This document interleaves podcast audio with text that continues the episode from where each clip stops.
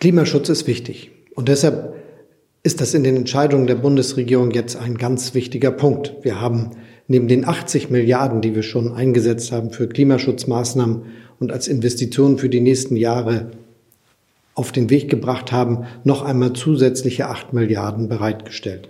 Darunter sind ganz viele Maßnahmen, zum Beispiel, wie wir es schaffen, den Gebäudebestand in Deutschland so zu verändern, dass er klimaneutral wird. Oder zum Beispiel Maßnahmen, die wichtig sind, um industrielle Prozesse auf CO2-Neutralität umzustellen.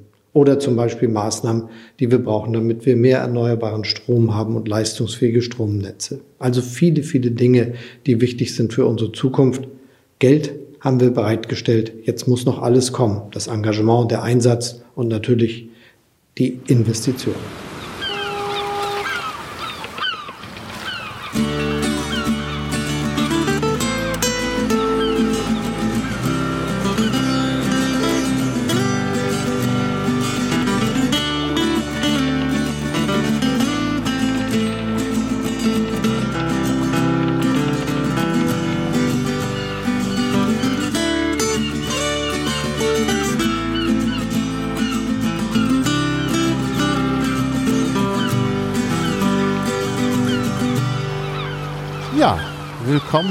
Klabauter Podcast 162. Es geht wieder ums Klima, um Klimaprogramme.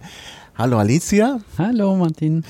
Ja, mit Alicia gehen wir ja durch die Parteien durch und wir hatten das letzte Mal die Grünen, da gab es auch ein bisschen Feedback, was wir jetzt nicht weiter kommentieren wollen, weil, weil ich in den Kommentaren schon einiges geschrieben habe dazu, auch mit Links.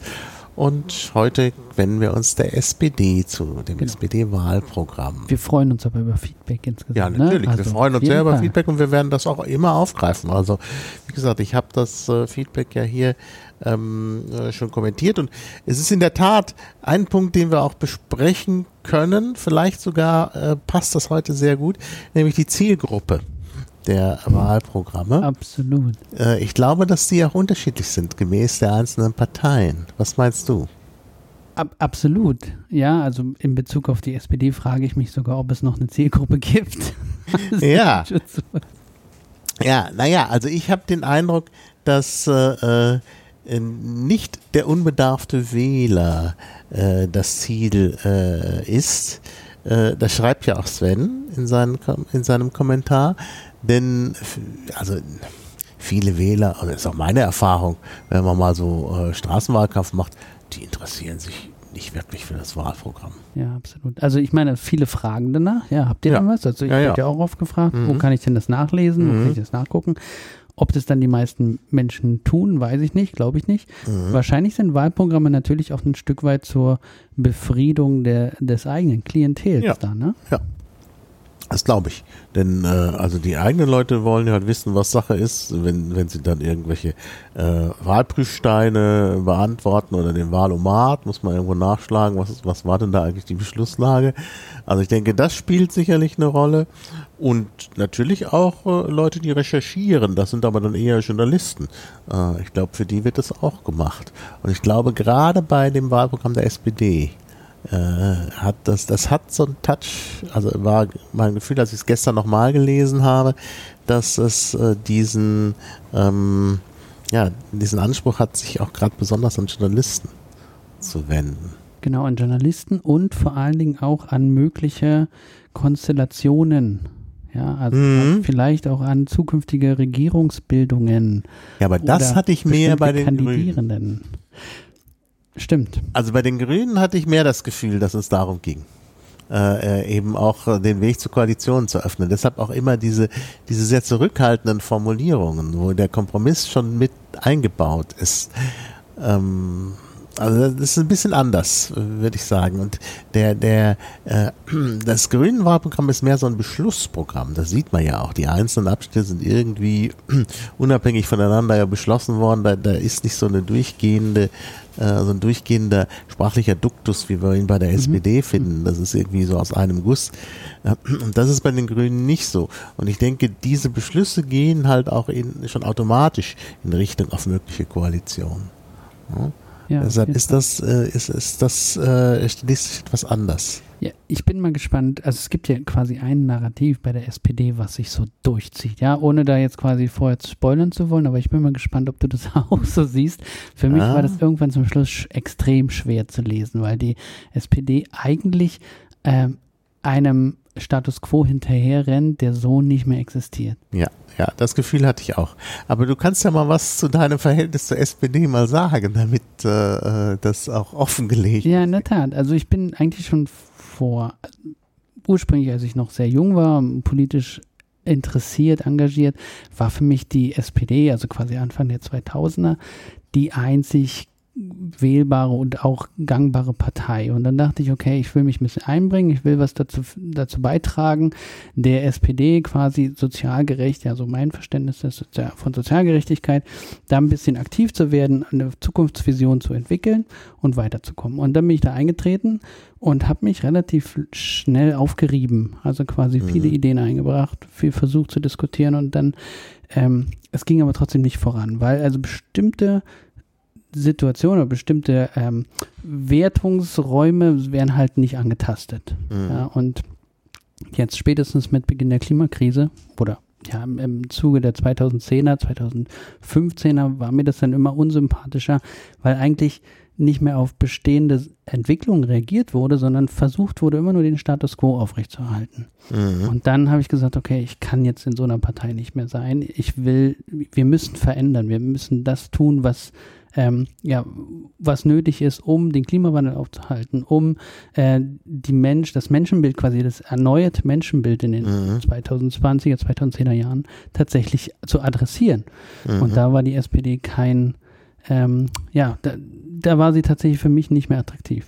Mhm. Und deswegen bin ich nach langer, langjähriger Parteimitgliedschaft dann ausgeschieden. Mhm. Ja. Ja, nee, kann ich durchaus nachvollziehen. Also äh, zunächst mal fühlt man sich natürlich angesprochen durch diese, durch diese Sache mit der sozialen Gerechtigkeit, die ja bei der SPD im Vordergrund steht. Aber es ist dann doch immer so eine Sozialgerechtigkeit in einem. Es ist ein trojanisches Pferd. Ja. Oder? Also wenn ich das mit einem Wort beschreiben müsste, was mir dabei immer auf, ich hätte nicht gedacht, dass es mal so offensichtlich ist, aber ich glaube, dieses Wahlprogramm ist so strukturkonservativ. Mhm. Ich habe ja. so viele Wörter gefunden, die die SPD vor 150 Jahren schon genau so verwendet mhm. hat, in, dem, in derselben Art und Weise, in derselben, ja, in, in derselben Bedeutung und die Wiederherstellung des Status quo, sobald Aufgaben erledigt sind, die jetzt mhm. anfallen. Also wir wollen ja diese, diese ich habe das Gefühl, dass alleine schon die Überschrift ähm, Respekt vor deiner Zukunft und danach Zukunftsprogramm der SPD, die müssen Zukunft so oft wiederholen, um sich zu vergegenwärtigen, ja, dass sie ja eigentlich eine Zukunft wollen, weil eigentlich ähm, das mhm. lässt sich schlecht rechtfertigen. Es ist mhm. eher so eine Art von, ja, ich, meine Perspektive, wasch mich, aber mach mich nicht nass. Das mhm. ist die, so der, der, der generelle Tonus der, des mhm. Programms. Naja, man tastet bestimmte Dinge auch nicht an. Das war vielleicht vor 150 Jahren noch anders. Aber das, dieses Wahlprogramm ist eigentlich, wenn man es insgesamt betrachtet, wir wollen uns ja auch vor allen Dingen mit der Klimapolitik beschäftigen, ist eigentlich schon eins, was in die neoliberale Welt hineinpasst. Absolut. Also Wachstum und Wohlstand durch Wachstum das wird nicht angetastet. Genau. Es wird ja? sogar mehrfach wiederholt. Ja. Ja, ja, ja, ja, Also Wohlstand durch Wachstum. Und das ist ein sicherlich ein neoliberales Diktum und eins auch, was, was äh, durch die Situation, in der wir leben, ja falsifiziert ist. Das geht nicht. Ähm, und deshalb, dass das hier so in den Vordergrund gestellt wird, ist, äh, glaube ich, ein Fehler. Und das hat möglicherweise die SPD vor 150 Jahren so nicht gemacht. Ja. Damals war das tatsächlich eine viel zentralere Bedeutung, dieses, dieser Begriff der Arbeit. Mhm. Also natürlich vor dem Hintergrund der Industrialisierung, vor den unheimlich schlechten Arbeitsbedingungen, mhm. gab es natürlich jede Rechtfertigung zu sagen, okay, wir treten jetzt für die Rechte der ArbeitnehmerInnen mhm. ein. Ja? Aber im Jahr 2020, wo sich das Menschenbild so diversifiziert hat, mhm. vielleicht gibt es ja Menschen, die eine andere, die andere Idee davon haben, was sie mit ihrer Zeit anfangen wollen. Mhm. Also Arbeit ist nicht unwichtig, aber vielleicht sollte man es eher als Aufgabe betrachten. Es gibt mhm. so viele Aufgaben in dieser genau. Gesellschaft, die wichtig sind, die gemacht werden müssen. Nicht alle davon passen ins neoliberale Modell, nicht alle davon werden bezahlt, werden, werden gegenfinanziert mhm. und trotzdem sind sie wichtig. Aber daran zu hängen, immer wieder eine bestimmte Klientel zu bedienen und zu sagen, wie, zum Beispiel, äh, ja, also dieses Wort Arbeit, ich glaube, das findet sich so häufig. Arbeit für wertschätzen gibt es sogar ein echtes Kapitel genau. dafür und Berufschancen erhöhen. Also das heißt schon, äh, geht wieder das, geht wieder um Vollbeschäftigung. Genau, 1.0 äh, Arbeit und den Wohlstand von morgen, Vollbeschäftigung, ja, all dies. Die, die SPD hat, glaube ich, ein Problem mit Physik. ja, also vielleicht aus, aus Klimaperspektive, aus physikalischer Perspektive, Arbeit ist ja die Umwandlung von Energie. Ja. ja? Und mhm. meistens mhm. ist es die die Verbrennung von Energie in ein bestimmtes Treibhausgas mhm. oder in mehrere. Aber ähm, dass diese, diese, dieser Begriff der Arbeit, der Wertschöpfung quasi genau darauf basiert, dass Menschen irgendwas tun müssen, um, äh, um, um zu wachsen, um größer zu werden. Also dieses Narrativ zu bedienen äh, und dann irgendwie diesen Umkehrschluss nicht hinzukriegen, dass wir eigentlich weniger arbeiten müssen, weniger Energie verbrauchen, mhm. weniger erreichen, weniger leisten und trotzdem eine gewisse Form des, der Balance und Wohl, Wohlbefinden zu finden. Das mhm. findet absolut nicht statt. Ja, ja. Mhm. Naja, das ist, das ist klar. Also das äh, sieht man hier auch immer wieder. Es ist, äh, also ich habe das jetzt auch gerade vor mir. Es ist wirklich eigentlich auf jeder, jeder Seite hier auch Grundlage des Wohlstands. Das äh, ist eben hier der wettbewerbsfähigste Wirtschaftsraum ist Europa. Ganz genau. Ja. ja. Und, und vielleicht auch noch ein Stück weit zu diesem, zu diesem, wir wollen jetzt die Klimakrise zwar angehen, aber irgendwann ist sie auch zu Ende und dann machen wir weiter wie vorher. Also dieses, mhm. wird es uns gelingen, unser Leben und Wirtschaften so zu verändern, dass wir den menschengemachten Klimawandel aufhalten können? Das heißt, mhm. es wird, es muss so stark geändert werden, bis der aufgehalten ist und ansonsten weiter so. Ja, also mhm. zurück zum Status quo. Mhm. Ja, ja. Und im Grunde, ja, ja, geht das nicht. Genau. Und dann Klimawandel bewältigen, die Arbeit von morgen schaffen. Ähm, ja, es wird natürlich gesagt, die ökologische Verantwortung übernehmen, aber prinzipiell klingt das für mich alles so nach deutscher Ingenieurskunst, die schon irgendwie eine Lösung finden wird, um das anzugehen mhm. und dann machen wir weiter so. Mhm. Ja, ja. Und es ist eigentlich auch wenig global gedacht, obwohl natürlich äh, Sozialdemokratie etwas ist, was es nicht nur in Deutschland gibt.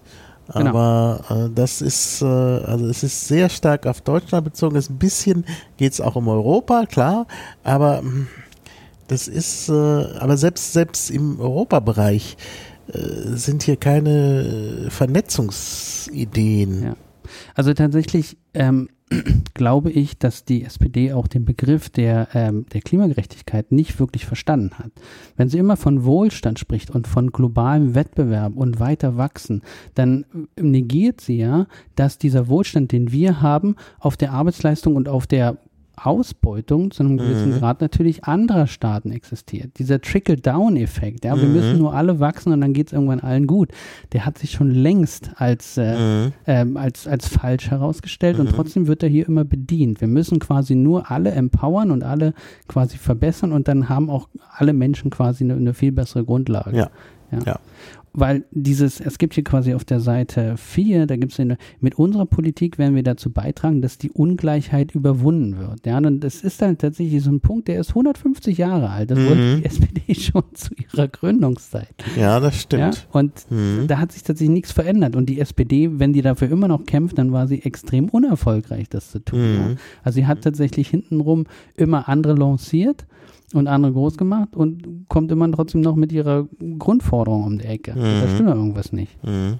Ja, auf der Seite 4 ist allerdings auch dieses, äh, weil, wir, weil äh, das mit der äh, Wirtschaft äh, so wichtig ist, sieht man das auch. Gleich unter 1.1, der erste Satz. Ein kurzer Blick in die Zukunft. Spätestens 2045 werden wir klimaneutral wirtschaften. Mhm. Also es deutlich geht wieder um die ne? Wirtschaft und ja. 2045 ist, glaube ich, deutlich zu spät. Und wenn man dann sagt, wir, ähm, ist es erst recht zu spät, wenn äh, nur wir, also in diesem Fall ja vielleicht Deutschland, äh, klimaneutral wirtschaftet. Und wie gesagt, es geht nicht nur ums Wirtschaften, sondern es muss komplett alles klimaneutral sein. Und vor allen Dingen die Passivität, die ist mir aufgefallen. Hier steht, öffentliche Gebäude, Schulen und Supermärkte beziehen Solarstrom. Das ist absolut passiv. Ja? Die müssen mhm. sich da nicht selber drum kümmern. Das ist, mhm. wird ihnen quasi schon aus der aus der Hand genommen, sondern es geht nur darum, irgendwie, das muss an anderer Stelle irgendwie realisiert werden. Ja? Mhm. ja, und dann sieht man in der Jahrhundertaufgabe riesige Potenziale für gute und sichere Arbeitsplätze. Ja, absolut. Als ging es wieder nur um die Arbeitsplätze, dass das, das Klima das eigentlich ist und nicht die Arbeitsplätze. Das ist irgendwie. Und im zweiten Absatz finde ich sehr spannend, dass es, also sie wollen sich nicht mehr nur am Bruttoinlandsprodukt messen. Das mhm. finde ich, finde ich erstmal eine Aussage. Ja. ja aber es, also bleibt, die bleiben schuldig, irgendwelche anderen Werte irgendwie zu erwähnen, woran man das denn sonst messen sollte. Mhm. Und das ist die entscheidende Herausforderung. Wie misst man denn äh, Wohlbefinden? Wie misst man denn in, im SPD-Sinne Wachstum oder quasi die, die gerechte Verteilung, wenn, also was schlagen die denn davor? Da existiert nichts, das ist ein Vakuum. Mhm. Ja? Ja, es gibt ja solche Indizes. Richtig, die gibt, die würden, sind hier aber explizit nicht benannt. Mhm. Ja, also quasi, das bleibt so vage und zum Dann Schluss vage, kann man ja. sich tatsächlich immer wieder aufs BIP äh, fokussieren mhm. und im späteren Verlauf steht auch wieder, also das alles, alle Forschungsausgaben, mhm. Investitionen müssen sich am BIP orientieren. Ja, ja. ja. Allerdings ist mir aufgefallen in diesem Absatz, da kommt was, was wir schon von den Grünen kannten. Jetzt weiß man nicht, wer der Erfinder ist. Der, Sozial der sozial-ökologische Umbau, mhm. in diesem mhm. Fall nur der Wirtschaft, das war, glaube ich, bei den Grünen noch etwas anders. Sozial-ökologischer Umbau war da, glaube ich, äh, ging um die gesamte Gesellschaft. Ähm, aber sozial-ökologisch, das ist so ein, so ein Schlagwort, was ich jetzt, ja, wenn man, wenn es hier auch kommt, ist es sozusagen was Rot-Grünes. Absolut ja. und es ist vor allen Dingen auch sehr schwer fassbar. Ne? Also ja. es ist äh, quasi eine Box, wo ganz viele Sachen rein können mhm. und wo manche Sachen halt auch nicht, nicht klar sind, wie das dann realisiert wird. Eine Sache, die sich ja tatsächlich auch im Wahlprogramm nicht wirklich findet, also wie alles finanziert wird, wie alles denn in mhm. der konkret umgesetzt wird. Das bleibt so extrem vage. Mhm. Ähm, deswegen, ja, dieses sozial-ökologische ist quasi so ein Buzzword der mhm. Bundestagswahl 21. Mhm. Ja, genau, das ist möglicherweise das Schlüsselwort. Und das ist im Grunde auch eine Mo Mo äh, Mogelpackung. Mhm. Denn äh, sozial soll ja sozusagen Grenzen setzen, dem ökologischen. Es muss immer so sein, dass es, äh, äh dass es eben sozial abgefedert ist. Und ich denke, das ist. Äh, also, ja, wenn man schon darüber argumentiert, wie wir jetzt vielleicht in der derzeitigen Diskussion ja hören, wie nicht zuletzt der Mallorca-Flug, der wie viel 17 mhm. Euro teurer werden sollte durch mhm. die. Ja. Ähm, und also das ist eben nicht sozial-ökologisch, sondern mhm. das ist die, so, die soziale Seite gegen die ökologische Seite ausgespielt. Genau, genau. Und das ist, mhm. ja, es funktioniert eben nicht. Und man sieht dann nicht. Das geht nicht. Das geht nicht. Und das ist auch, das habe ich das letzte Mal schon gesagt, äh, man muss äh, Klimapolitik und Sozialpolitik trennen. Wenn es Leuten dann möglicherweise aufgrund von höheren Kosten, die entstehen durch den äh, ökologischen Umbau, äh, schlecht geht, dann muss man Sozialpolitik äh, machen, dass es Leuten nicht schlecht geht, beziehungsweise dass es, äh, dass es irgendwie eine Umverteilung gibt, dass es, dass, nicht, dass die Gesellschaft nicht aufspaltet in ganz arm und ganz reich.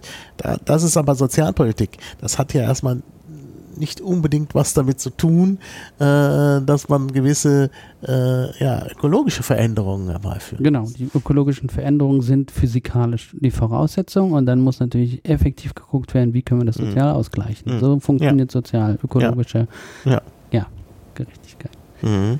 Ähm, aber eine Sache, die finde ich ja auch noch super spannend und äh, da sträubt sich bei mir quasi auch alles, gerade weil ich ja aus dem Entrepreneurship-Bereich komme, aus dem mhm. Wirtschaftsbereich. Und hier steht dann, ähm, wir versuchen ähm, durch kluge Spielregeln soziale und technische Innovation hervorzubringen.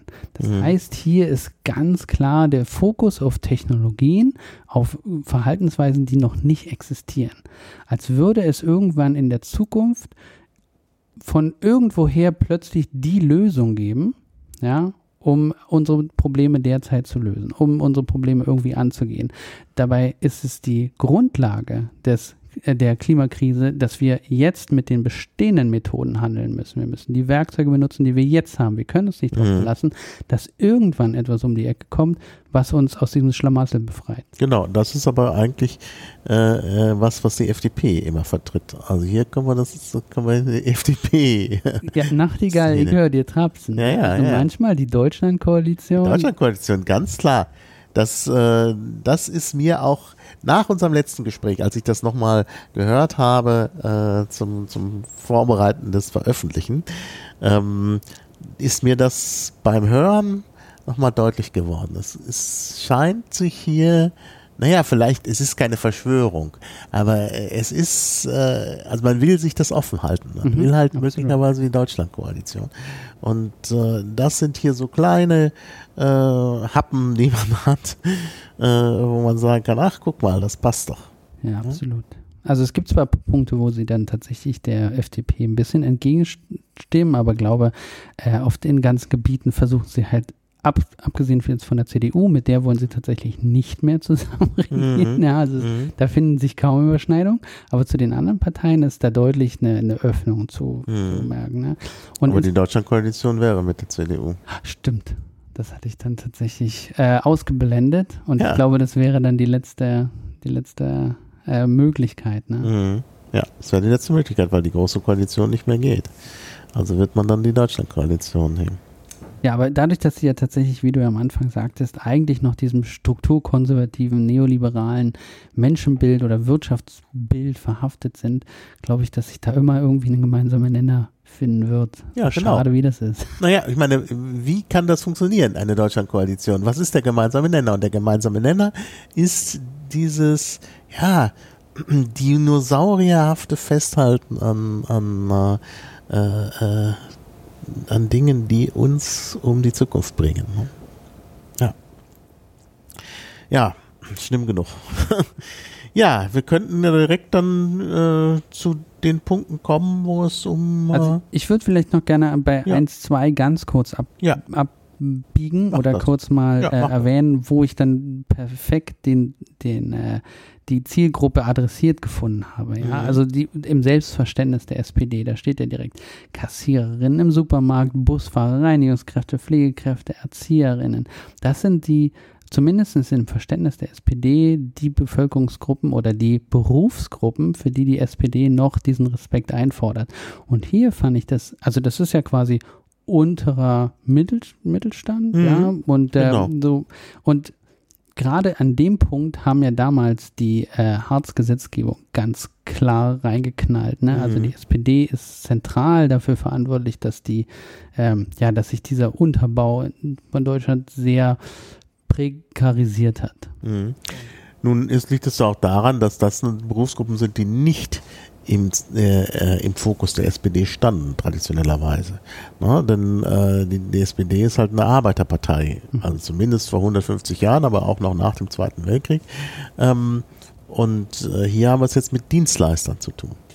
Ja, das finde ich interessanterweise auch noch eine Diskrepanz in dem Programm, weil auch die SPD betont ja, so wie die Grünen, dass wir ein Industrieland sind. Mhm. Ja? Und eigentlich, wie wir letztes Mal schon festgestellt haben, sind wir eigentlich ein Dienstleistungsland. Ja.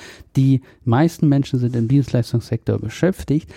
Der, ich glaube, die Diskrepanz kommt aber daher, weil in der SPD auch einige Menschen wissen, dass nur die Industrie halt skalierbar ist, also nur mhm. viel höhere Wertschöpfung äh, möglich sind als im Dienstleistungssektor. Mhm. Ja, aber die, die Mechaniken dahinter werden dann quasi sehr häufig ignoriert. Also man kann den Dienstleistungssektor nicht so aufbauen, dass er eine viel höhere Wertschöpfung, eine viel höhere Rendite erwirtschaftet als mhm. der produzierende Sektor. Ja, der lässt, mhm. lässt, sich nicht durch Effizienzsteigerung dasselbe Maß äh, eff, äh, an Effektivität rausholen, äh, an, äh, an äh, Umsetzbarkeit rausholen.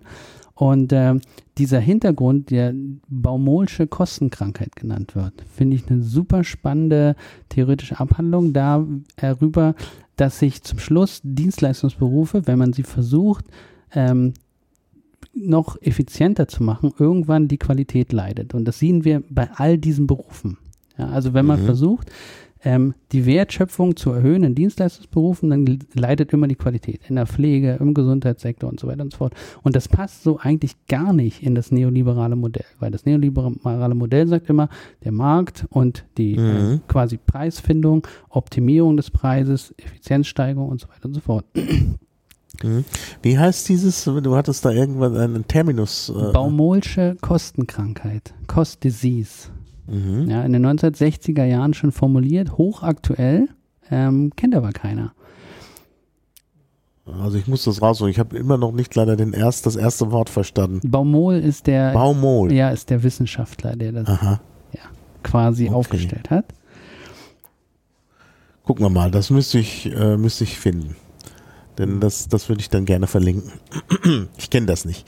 Und, das, äh, das kennt leider niemand. Das wird halt gerne verschwiegen, ja. weil in der Dienstleistung, wie gesagt, die Wertschöpfung nicht unendlich äh, skaliert werden kann. Deswegen bemühen sich ja auch so viele in die Informationsindustrie oder Informationstechnologie einzusteigen, um das dort quasi wieder aufzufangen. Ja, also mhm. was wir in industrieller Produktion abgeben, soll durch Digitalisierung und die stärkeren mhm. Hebeleffekte dort ähm, aufgefangen werden und dass das international funktioniert, ja, siehe an die großen GAFA-Konzerne Konzerne aus den USA und jetzt auch China, ähm, steht außer Frage. Die Frage ist nur, wie gut ist das für die, all die anderen Berufe, die im Dienstleistungssektor ja damit, äh, weil sie im selben Geldsystem gefangen sind, damit quasi äh, aus ja, handeln müssen, also ihr quasi ihr Leben damit bestreiten müssen. Mhm. Also es ist eine super spannende Diskussion, die man vielleicht an anderer Stelle nochmal führen kann. Ähm, aber ähm, das wird, wie gesagt, in allen Wahlprogrammen extrem verschwiegen, ja, dass Wohlstand und Wachstum im Wesentlichen auf Industrie basiert, der Industrie, weil das eben skalierbar ist. Mhm. Ja. ja. Eine Sache fand ich tatsächlich aber im, im 1.2 noch spannend, vielleicht auch ein Stück weit im Verhältnis zum Klima, aber dass sie ein relativ großes, großes Kapitel zum Thema Digitalisierung äh, geschrieben mhm. haben. Also äh, eine interessante Perspektive auf die Digitalisierung. Ähm, allerdings aus meiner Perspektive auch sehr utopisch. Also gehen immer noch von dem freien Internet der Welt aus und alle müssen gleichmäßig und gleichberechtigt Zugang haben. Mhm. Dabei äh, wissen wir längst, dass sich das Internet in andere Richtungen entwickelt. Mhm. Ja, und da wird wenig drauf eingegangen. Das ja. wollte ich nur als ja. Seiteneffekt mal gesagt haben. Mhm. Gut, dann äh kommt 1.3 Europa stärken. Wir sind immer noch nicht bei der Klimapolitik. Ähm, Hier steht immerhin, dass wir wollen, dass Europa auch beim Klimaschutz Vorreiter wird. Ja. Und da habe ich mir aufgeschrieben, warum blockiert ihr dann denn als deutsche Regierung auf europäischer Ebene sämtliche äh, vorgreifende Klimaschutzmaßnahmen? Warum mhm. Warum äh, lasst ihr euch äh, quasi von nationalen Konzernen und nationalen Interessen quasi die, die Europaentscheidung diktieren? Mhm. Das mhm. geht für mich absolut nicht zusammen. Ja. ja. Ja. Ja, das ist wirklich seltsam. Das stimmt. Trotzdem bleibt es natürlich Wettbewerb, ne? Und äh, mhm. äh, dass, dass sie das auch nicht verstehen im Sinne von Wettbewerb äh, schafft immer Überproduktion. Das mhm. ist die Grundlage. Ja? Wenn man jetzt zwei man hat zwei Produkte derselben Sorte und konkurriert um den Kunden, um die Kundin, die mhm. das kauft. Das heißt, die Kundin kauft tatsächlich ein Produkt, das andere Produkt bleibt Ladenhüter. Das heißt, naja. die Überproduktion geht auch nicht zusammen mit der Kreislaufwirtschaft, mit der, mhm. ähm, ja, mit der Suffizienzwirtschaft, die wir auch beim letzten Mal besprochen haben. Ist hier auch keine Rede. Äh, wobei die Frage ist, was ist hier wieder mit Wettbewerb, also im, im Zug auf Europa mit Wettbewerb gemeint? Also das ist äh, jetzt auch nicht ganz klar dass es der Wettbewerb der Systeme ist, oder? Wahrscheinlich, ja. Also so ein Stück weit wie die, wie die Grünen. Also vielleicht mhm. so Blaupause-mäßig. Mhm. Ja. Aber natürlich auch wieder, es wird bemüht, dass das die Grundlage unseres Wohlstands ist. Und ähm, ja, das ist auch hier im, im vierten Kapitel, dann steht da der, der Wiederaufbaufonds. Also wenn das ja, ja. nicht ein strukturkonservativer Begriff ist, ja, so mhm. an Kriegsmetaphern erinnernd, so im mhm. Sinne von, ähm, alles, es ist zerstört und wir müssen etwas wieder aufbauen, um den Status von vorher zu erreichen. Mhm. Ja. ja, ja. Ja, Konjunkturprogramm. Ne? Konjunktur ist, ist klar, ne? worum es da geht. Ja, dann kommt ja ein, ein Bild. Zukunft für alle. Da wird so ein Plakat hochgehalten von irgendeiner Demo. Und dann steht drunter, braucht ein Programm für alle. Ja? Tja, Und jetzt kommt's, jetzt geht's los. Also ich finde in dem Bezug finde ich den ersten Satz spannend. Wir sehen viel Gutes. Das heißt, wir haben schon ganz schön viel in der Richtung gemacht. Mhm. Ja? Das, ja. Um ja, das ist immer das Problem einer äh, Regierungspartei. Ne? Die kann ja nicht alles schlecht finden. Ja? Gut, die CDU macht das teilweise so, da werden wir dann ja noch drauf kommen, dass sie jetzt äh, äh in der Bundesregierung gewisse Dinge äh, verhindert, die in ihrem Wahlprogramm stehen. Und das ist, das ist ganz seltsam. So weit geht die SPD nicht. Die will sich natürlich loben für das, was sie in der letzten Zeit gemacht hat.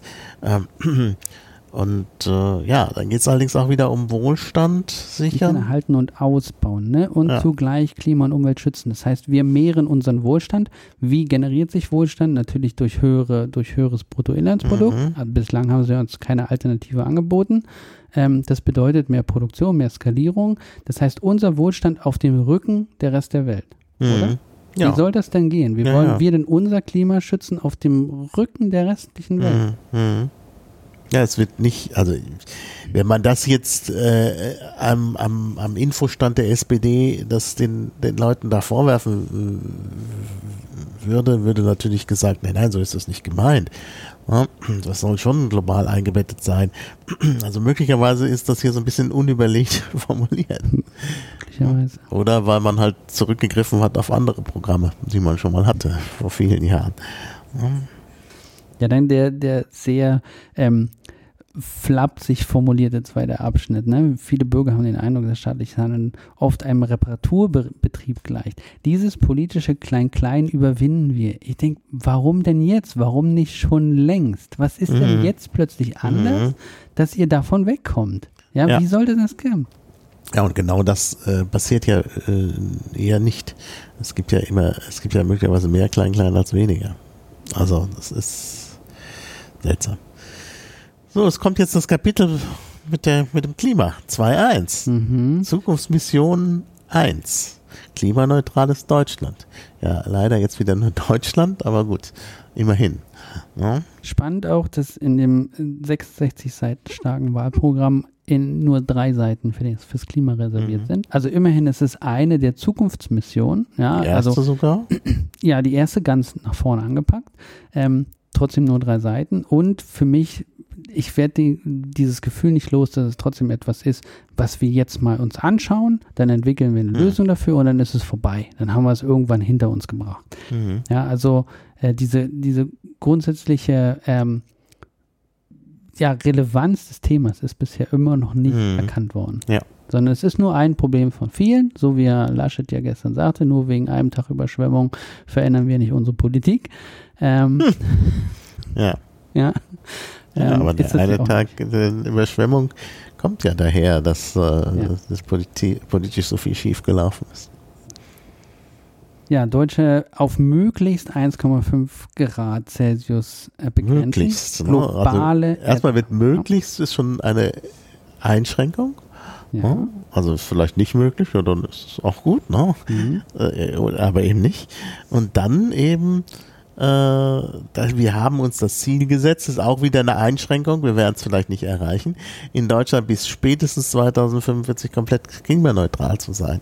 Ja, das ist der Zeitraum, das ist irre, 24 Jahre. Und es ist oh. verfassungswidrig. Ja, ja, ja. Also das ist interessant, dass diese Diskrepanz in diesen zwei Sätzen mhm. besonders deutlich wird. Wir wollen die globale Erderwärmung auf 1,5 Grad Celsius begrenzen.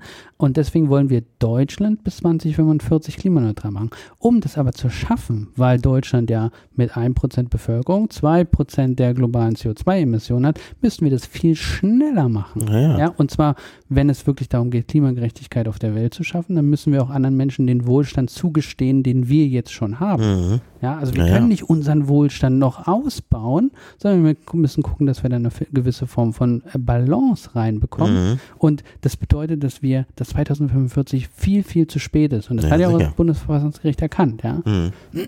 Also das ist da, das funktioniert definitiv nicht. Ja, also das ist wirklich. Und wie gesagt, diese vielen Einschränkungen. Erstmal möglichst. Dann, wir setzen uns äh, das Ziel, äh, ähm, das heißt also, wir wissen nicht, ob wir es erreichen. Äh, ja, das ist. Hm Und auch die, die Zwischenziele, es kommt ja dann noch.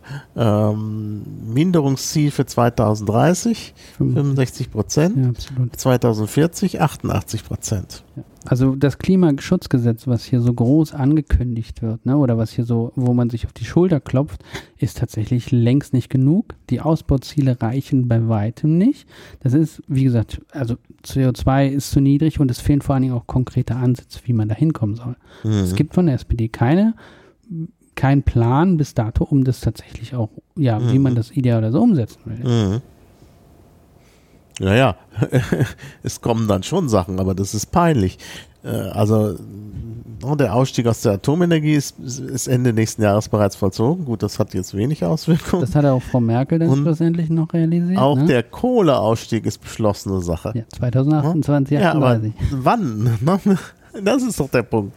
Das ist doch viel zu spät auch. Absolut. Ja. ja es ist, es macht einen fast sprachlos, oder? Mhm. So ja, es macht einen sprachlos. Also hier habe ich auch gedacht, meine Güte. Na, äh, dann sollte die Zukunftsmission klimaneutrales Deutschland nochmal zum Jobmotor werden. Ja. ja. Genau, also ja, wieder Arbeit steht im Vordergrund. Ja, ja. starke industrielle Basis. Und das, das aber ohne. Stärker hervorgehen aus dem Umbau. Ja, ohne aber die Verpflichtung quasi einzufordern. Hier steht nämlich, die Grundlagen dafür zu schaffen, dass alle bei der Bewältigung des Klimawandels mit anpacken können. Mhm. Das ist aber keine Verpflichtung, sondern sie können auch sagen, hm, weißt du was, also mhm. eigentlich jemand anders macht das schon genug, äh, ist mir nicht so wichtig jetzt das Thema. Mhm. Also die fehlende Notwendigkeit, die fehlende Brisanz ist tatsächlich vom Programm nicht erkannt. Mhm. Mhm. Ja, naja gut, es ist hier wieder die Sache mit dem sozialen Ausgleich natürlich drin. Es sollen nicht diejenigen das Nachsehen haben, die den geringsten Einfluss auf ihre CO2-Bilanz haben. Naja. Hm. Wobei das auch eher ein Commitment ist, was auch nicht irgendwie unterlegt ist. Ne? Mhm. Also was bisher mhm. nicht, nicht, so richtig klar ist, wie das denn passieren soll. Mhm. mhm. Ja. Ja, wir haben, wie gesagt, es ist deutlich zu spät. Hier steht ja, Leben, Arbeit und Wirtschaft hat spätestens 2045 keine negativen Auswirkungen mehr auf unser Klima. Mhm. Wie, das, wie das gehen soll, ja, ja. verstehe ich nicht so richtig. Also mhm. wir können den CO2-Ausstoß vielleicht neutralisieren, wir können vielleicht auch ein bisschen äh, positiv sein. Also ja, wenn man jetzt bestimmte Technologien quasi vorschiebt, so wie die FDP oder die SPD, aber wie wir absolut keine negativen Auswirkungen mehr mhm. als 8 Milliarden Menschen auf unser Klima ähm, ja, verursachen wollen, das, das schließt sich mir nicht, sondern da, mhm. das ist quasi einfach so eine leere, leere Floskel meines Erachtens. Ja. Es werden hier aber jetzt im Folgenden schon Probleme erkannt. Das finde ich eigentlich interessant. Ähm, nämlich der Strombedarf, der steigende Strombedarf. Mhm. Ja, das haben sie auch Probleme mit der Physik, weil sie äh, Terawattstunden mit kleinem T abkürzen, mit großem T, aber gut, das ist jetzt, äh, hat der Setzer oder die Setzerin verschuldet. Ähm, naja, aber allein bis 2030 äh, brauchen wir halt diesen zusätzlichen Strom. Also es wird hier auch äh, nicht daran gezweifelt, dass halt mehr Energie verbraucht werden soll. Mhm. Die, die, Analyse ist ja vielleicht nicht falsch, aber dennoch müssen wir irgendwie genau, es steht halt was machen. Ausbau der erneuerbaren Energien ohne Ziele zu setzen, also ohne ja. konkret zu sagen, bis wann was geschafft werden muss, welcher Anteil aus welcher Energiequelle äh, zur Verfügung stehen muss. Dann eine Digitalisierung der Stromnetze, ja, mhm. also als weiß ich nicht, ob das äh, jetzt so der, der mhm. uns alle rettet, wo mhm. wir jetzt Smart Meters haben. Mhm ähm, Steigerung der Energieeffizienz. Das wird nochmal spannend. Ja? Also mhm. gerade weil das einen, meines Erachtens einen riesengroßen Bereich betrifft, der bisher überhaupt noch nicht äh, berücksichtigt ist. Allein die Tatsache, wenn wir hier all unsere Computer zu Hause, die mit Chrome laufen und Chrome äh, verbraucht so unendlich viel Energie äh, beim Aufenhalten von 20 Tabs gleichzeitig. Mhm. Ja, und wie, wie, wie, wie wollen die dann die Energieeffizienz bei sowas äh, erhöhen? Ja. Also das, das bleibt auf jeden Fall spannend. Mhm. Und dann steht hier natürlich noch Speichertechnologie Batterien, okay, dahingestellt, aber Wasserstoffproduktion, ja, und Transportnetz. Mhm. Das muss völlig neu erstellt werden. Es gibt kein Transportnetz mhm. für Wasserstoff. Ja, das hatten wir das letzte Mal ja schon erörtert, dass das ja. auch eine, eine, ziemliche Herausforderung ist, weil der Wasserstoff nicht, äh, kann man nicht durch herkömmliche Pipelines schicken. Genau. Und dann steht hier quasi in dem Artikel, äh, in, dem, in dem Absatz davor, steht tatsächlich, wir wollen einen klimafreundlichen Infrastrukturausbau vorantreiben. Jetzt nochmal einmal ganz kurz zurückgegangen. Und da frage ich mich speziell beim Wasserstoff, ja, wie soll denn das gehen? Mhm. Ja, wie kann man, wie, wenn man neue Netze entwickeln muss, wenn man komplett sowas neu aufbauen muss, wie soll denn sowas klimafreundlich gehen? Mhm. Also Infrastruktur ist potenziell immer schädlich fürs Klima. Mhm. Klima. Mhm. Deswegen muss man mit Bedacht und, mit, und klarer Vorgabe so viel und wie nötig und so wenig wie möglich. Mhm. Ja. ja. Gut, also, wenn man natürlich jetzt erstmal da äh, in der Forschung Dinge fördert, ähm, dauert das natürlich 20 Jahre, bis, bis das dann. Äh, Absolut. Ja. Die Zeit ist vielleicht dann auch nicht. Und dann gibt es für mich den ersten Begriff, also die, als ich das gelesen habe, dachte ich, okay, jetzt habt ihr euch quasi ähm, enttarnt. Ja, wir brauchen mehr Tempo beim Ausbau der Stromnetze, mhm. Bahnstrecken und jetzt kommt die Wasser, Wasserstoffleitung und Ladesäulen für Elektroautos. Ja, klar. Das war für mich der Punkt, wo ich gesagt habe, okay, ihr seid tatsächlich ähm, der Automobilindustrie dieses Landes verhaftet. Äh, mhm. Die Energie, äh, die, die Verkehrswende hat für euch nicht wirklich Relevanz. Es gibt gleich noch ein Kapitel Verkehrswende, mhm. da habe ich auch viele äh, Anmerkungen. Also das ist, äh, ja. Und ich muss aber gestehen, dass ich den Satz danach schon als Bedrohung wahrgenommen habe. Mhm. Der Ausbau dieser Infrastrukturen muss dem Bedarf vorausgehen. Das heißt, im Augenblick gibt es noch nicht so viel Bedarf, derer Meinung nach, für Ladesäulen, aber wir müssen schon mal Lade Ladesäulen bauen, damit wir den Bedarf später stemmen können. Das heißt, wir mhm. schaffen den Bedarf. Wir setzen im Prinzip dem motorisierten Individualverkehr äh, jetzt schon ähm, die Zukunft, wir, wir, wir organisieren auch schon die Zukunft dafür. Mhm. Ja, das fand ich tatsächlich woher, wo, woher will die SPD denn wissen, dass der Bedarf in der Zukunft für motorisierten Individualverkehr tatsächlich so hoch ist? Ja, wenn, mhm. wenn sie nicht aktiv schaffen wollen. Und das fand ich schon ein ziemlich starkes Commitment ja. der Automobil. Naja, die, die Überlegung ist ja eine andere. Wenn man die Ladesäulen erst baut, wenn sie gebraucht werden, dann, ne, dann, dann. Genau, man könnte sich jetzt ein, ein Commitment der Verkehrswende aufmachen und sagen, okay, dem, die, in der Individualverkehr soll halt so zurückgefahren werden, dass es eventuell äh, nicht mehr vordergründig nötig ist, einen starkes Ladenetzwerk aufzubauen. Ja, aber es steht ja nicht drin, dass der Individualverkehr zurückgefahren wird. Im Richtig, Gegenteil. genau, genau, genau. Es soll ja sogar mehr Mobilität geben. Es gibt ja sogar, das, das haben wir vorhin übersprungen, äh, ein Recht auf Mobilität steht ja da, neben Kultur, also Kultur und Mobilität. Und das heißt also, ähm, äh, steht ja nicht da, dass das jetzt eine Mobilität ist, die, die nicht mit dem Individualverkehr assoziiert ist.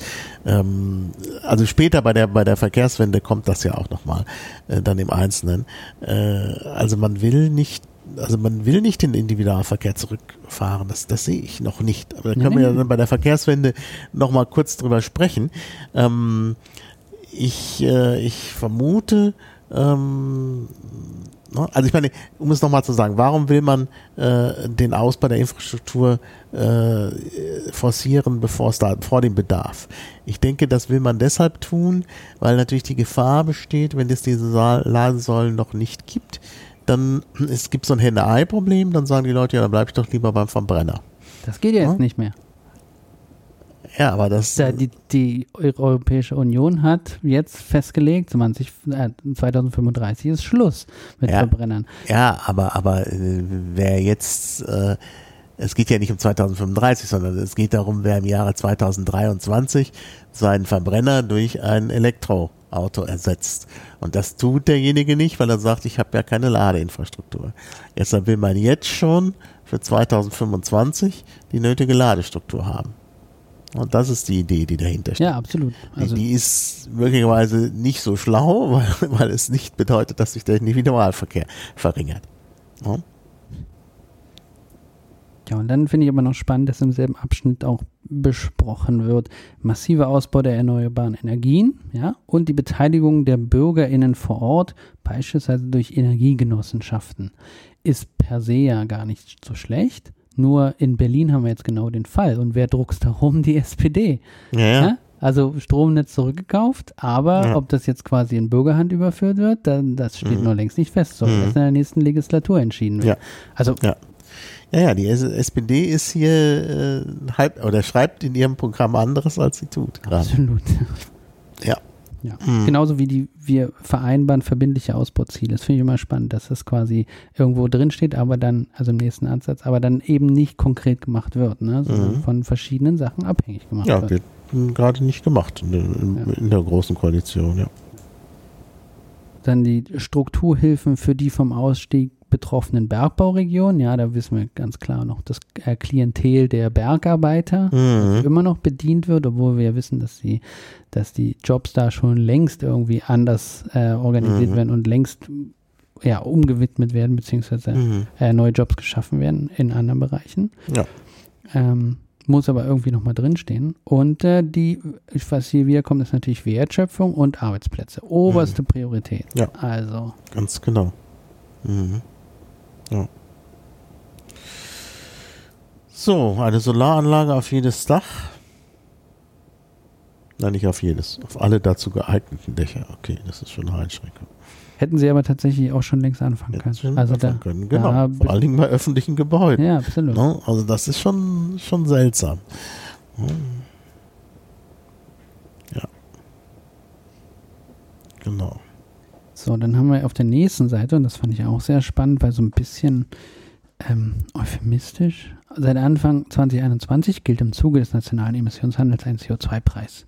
Mhm. Steht aber nicht, dass er nur 10 Euro hoch ist und dass der sich nur jedes Jahr um 5 Euro verteuert. Das mhm. ist, glaube ich, immer so die Grundlage, von der man erstmal verstehen muss, mit, womit wir hier, worüber wir gerade sprechen. Das mhm. äh, Bundesumweltamt hat ja, wie wir schon festgestellt haben, ähm, als äh, Richtwert den Preis von 195 Euro äh, mhm. festgelegt mhm. oder mhm. errechnet. Und daran sollten sich quasi äh, die Regierung und auch vielleicht der Staat messen und nicht mhm. an dem derzeitigen, äh, der derzeit ein Einführung dieses eher homöopathischen Preises. Ne? Mhm. Ja. Ja. Denn äh, hier steht dann quasi, dass die ähm, EEG-Umlage in der bestehenden Form bis 2025 abgeschafft wird. Also die EEG-Umlage finanziert ja gerade den Ausbau mit äh, Solarenergie. Das ist ja quasi die, so eine Art von äh, Aufpreis auf unseren Strom. Mhm. Und äh, da steht dann tatsächlich, dass die Einnahmen aus der CO2-Bepreisung auch dafür verwendet werden sollen, um diese EEG-Umlage abzuschaffen. Aber, und da gibt es auch eine kleine Berechnung, äh, dafür müsste der CO2-Preis auf mindestens 80 Euro steigen, um das mhm. da quasi über die äh, über den CO2-Preis zu kompensieren. Also mhm. Also es ist, ne, ist, längst nicht kostendeckend, was mhm. gefordert ist. Ne? Ja, ja. Dann ist wieder gefordert, niedrige Einkommen nicht ins Hintertreffen kommen zu lassen, aber der Pro-Kopf-Bonus wird nur geprüft. Ja? Mhm. Also da ist nichts irgendwie konkret in der Mache, keine konkrete Idee, wie sich sowas, so ein Energiegeld, ja, wie die Grünen das fordern oder Klimabonus, wie so die Begriffe mal durch die Gegend geisterten. Ähm, also es ist kein Commitment, sondern es ist weiterhin offen, wie denn dieser Ausgleich äh, stattfindet. Mhm. Dann fand ich eine Sache äh, interessant im nächsten Abschnitt und zwar im Hinblick auf den CO2-Preis, der nämlich vom Vermieter getragen werden soll. Und ja. das ist natürlich diametral gegenüber dem, was die CDU sagt. Ja, Laschet hat wieder gesagt, äh, den CO2-Preis muss die Person tragen oder müssen die tragen, die die Energie verbrauchen. Mhm. Ja, und da stellt sich die SPD komplett auf die Hinterbeine und sagt, das, das wollen wir nicht. Weil ich mich, das habe ich in der letzten Sendung äh, gesagt, ich frage mich, wie das gehen soll. Die Vermieter werden doch, werden das doch auf die Mieten umlegen. Also das kann man doch gar nicht verhindern. Ne? Also höchstens, indem man die Miete deckelt oder so. Dann, dann kann man es vielleicht verhindern. Aber das, äh, das sehe ich nicht. Ne? Also bleibt spannend, wie sich das dann quasi ähm, ja, in den Koalitionsverhandlungen, möglichen Koalitionsverhandlungen, mhm. wir hoffen nicht, aber ja. dass das möglicherweise zum Thema wird, ne? Ja. Genau. Gut. Dann ja. geht es wieder um die Industrie. Ja, die Industrie mhm. muss gehegt und gepflegt werden. Mhm. Ja, einfach weil die quasi die Grundlage der Wertschöpfung dieses Landes ist. Ja. Investitionsförderung, ne, dann klimaschonende Produktionsprozesse. Dann klimaschonende Produktionsprozesse. Hm. Ja. und dann wollen wir die höheren Kosten von klimaschonenden Technologie ausgleichen. Das mhm. klingt, das ist eindeutig Subventionierung. Ja, ja, also wenn sie sich nicht am Markt tragen, für den die SPD ja einsteht, mhm. dann müssen sie quasi gefördert werden. Da fehlt natürlich dann auch wieder meines Erachtens, warum macht die SPD dann nicht den Cut und sagt, wir brauchen neben dem BIP halt andere, und zwar diese konkreten ähm, Kennziffern, um zu bemessen, ob etwas gut fürs Klima ist. Mhm. Warum muss das denn wieder über, die, über dieselben Geldmittel, über denselben Kreislauf, über dieselben äh, Mechanismen des Geldes quasi abgebildet werden? Warum kann es, warum gibt es nicht einen neuen Indikator, der sagt, es ist vielleicht nicht das wirtschaftlichste, aber es ist gut fürs Klima, es ist sozial mhm. gerecht und die meisten Menschen in diesem Land benötigen es. Ja? ja? Stattdessen wird es über Subventionen, die der Staat natürlich erstmal einnehmen muss, ja, und mhm. umverteilen muss, quasi in, in den Klimaschutz investiert. Das heißt, es wird teurer für alle. Mhm. Ja, und dann gibt es wieder eine Ausnahme hier. Das steht doch da. Außerdem werden wir dafür sorgen, dass für Unternehmen, die im internationalen Wettbewerb stehen, auch der Industriestrompreis wettbewerbsfähig ist. Ja, äh, dann, dann geht die Steuerung doch nicht über den Preis. Denn, äh, ne, also da, da stehen tatsächlich eine ganze Menge seltsame Sachen in diesem Abschnitt. Ja, ich habe da auch noch die, mhm. die Frage der ähm, ab 2030 ausschließlich klimaneutrale Grundmaterialien für, für Bauten. Mhm. Was soll das sein? Holz? Also ich, wie quasi die SPD klimaneutrale Baustoffe herstellen will. Mhm. Das, äh, also das geht ja quasi nur über Rumrechnen. Ja, also ja, ja. Graue Energie, gerade die Betonherstellung, mhm. die, äh, die Baustoffherstellung ist so CO2-intensiv, mhm. dass ich mir mal vorrechnen soll, wie sie das CO2-neutral bekommen soll. Also ohne Kompensation ja, oder Großrechnung von irgendwelchen Senken, die ja später auch noch genannt werden, äh, geht das gar nicht. Also, mhm. mhm. Ja, und Holz, ich meine, das ist ja auch keine Lösung. Da müsste man den ganzen Regenwald abholzen, damit man dann Absolut. alle Baustoffe durch Holz ersetzen kann. Also das ganz an. Das ist auch so eine Frage, aber da gibt es vielleicht Antworten drauf. Wenn man das immer so hört, jetzt ja, ökologisch bauen, alles aus Holz und so, dann frage ich mich immer, hm, wo kommt das Holz her? Davon haben wir doch auch. Ich meine, das ist zwar im Prinzip erneuerbar, aber natürlich nicht, wenn es so massiv verwendet wird. Ja, Greta hat gestern tatsächlich einen, oder vorgestern ein Video gepostet, wo sie das, die CO2-neutrale Gewinnung von Holz in Schweden gezeigt hat. Mhm. Ja, auf ihrem Twitter-Account. Und mhm. das ist, was die, äh, die EU als klimaneutral bezeichnet. Mhm. Ja, sie hat es einfach deklariert, weil es ja nachwachsend ist da steht zwar nicht, dass es in 30 Jahren erst nachwächst mhm. und dieselbe äh, CO2-Kompensation genau. hat, aber sie tau taucht in der Berechnung als klimaneutral auf. Und wenn das mhm. so ein Murks ist, wenn das so ein Hin- und Hergeschiebe ist, dann sind die noch weiter von Klimaneutralität entfernt, als sie es mhm. eigentlich selber wissen. Ja. Ja. Ja. Wir, mit Ressourcen wollen wir nicht länger verschwenderisch umgehen. Da bin ich auch mal an einem Indikator interessiert. Also, mhm. was ist denn verschwenderisch? Und mhm. wie soll, wie soll sich das verändern? Ja, also gerade im, in Bezug auf Suffizienz, haben wir schon diskutiert, mhm. oder in Form von Konkurrenz. Ja, wenn, ja. also, wie schafft man es denn quasi einen freien Markt, eine freie Wirtschaft am Leben zu halten, wenn, äh, wenn man nicht allen potenziellen Marktaktiven den, dieselben Rohstoffe zum selben Preis anbieten kann? Mhm. Also wenn, wenn man das irgendwie aushebelt und wenn man das zu, zum selben Preis anbietet, dann ähm, entsteht da mhm. Verschwendung. Also das, da sind fundamentale Sachen, die für mich nicht zusammengehen, ne? Ja. In der Beschreibung. Ja. Jetzt kommen ja Sätze, die man auch im, äh, äh, im Programm der Klimaliste liest. Wir werden unsere Wirtschaft zur Kreislaufwirtschaft umbauen. Aber wir orientieren uns an, an den planetaren Grenzen und nicht am mhm. ständigen Wachstum und mhm. ständigen, ja, quasi Overshoots. Ja. Das ist ein entscheidender Umweg. In der Kreislaufwirtschaft die sozialen Mindeststandards im Kern und die planetaren Außen, planetaren mhm. Grenzen außen berücksichtigt, muss zu einer ganz anderen Form des Wirtschaftens kommen. Mhm. Ja, und mhm. kann eben diese, diesen Wohlstand und diese, dieses Wachstum nicht mehr mhm. rechtfertigen. Mhm. Ja. Auf volkswirtschaftlicher Ebene. Mhm. Und es bleibt ja hier auch unklar. Vor allen Dingen kommen Sie dann auf den Abfall direkt. Äh, also haben Sie da auch ein, vielleicht ein bisschen beschränkte Sicht auf die Kreislaufwirtschaft, denn da geht es ja nicht nur um Abfall. Und ähm, äh, ja, da steht, der, der Abfall muss deutlich weniger werden. Ja, deutlich weniger, was soll das heißen? Ja. No? Umso, umso spannender, um das vielleicht hier einzubinden, weil das später taucht es natürlich im Bereich der Digitalisierung noch auf, was wir heute nicht hm. so angucken. Aber der Bereich ist spannend, dass, es, dass die SPD ja fordert, dass wir äh, eigene äh, Infrastrukturen bauen, um unsere eigene Computer, ähm, also Computerchips in Europa zu bauen und quasi genau. unabhängig zu mhm. werden. Digitale und, Souveränität. Genau. Das, das ist auf jeden Fall ein wichtiger Punkt, aber dass dann vielleicht auch fehlt, wie man zum Beispiel mit Elektroschrott umgeht, dass man mhm. Vielleicht die für, jedes Kind geforderte Endgerät, digitale Endgeräte gleich sagt, das müssen refurbished Geräte sein. Das müssen mhm. Geräte sein, die aus, die recycelt sind, die alte Technologie neu gemacht haben. Mhm. damit quasi komplett neue Wirtschaftszweige mhm. eröffnet, die ja, der ja. Kreislaufwirtschaft zuspielen. Genau. Genau. Das fehlt hier völlig. Mhm. Ja. Ja. Ja. Hier steht natürlich, kommt natürlich wieder zu ihrem, äh, einem ihrer Lieblingsthemen, äh, Leitmarkt für Wasserstofftechnologie. Mhm. Ja, da hatten wir ja auch nur schon drüber gesprochen, über die Energieeffizienz dieser äh, CO2, äh, der, der, der Wasserstofftechnologie.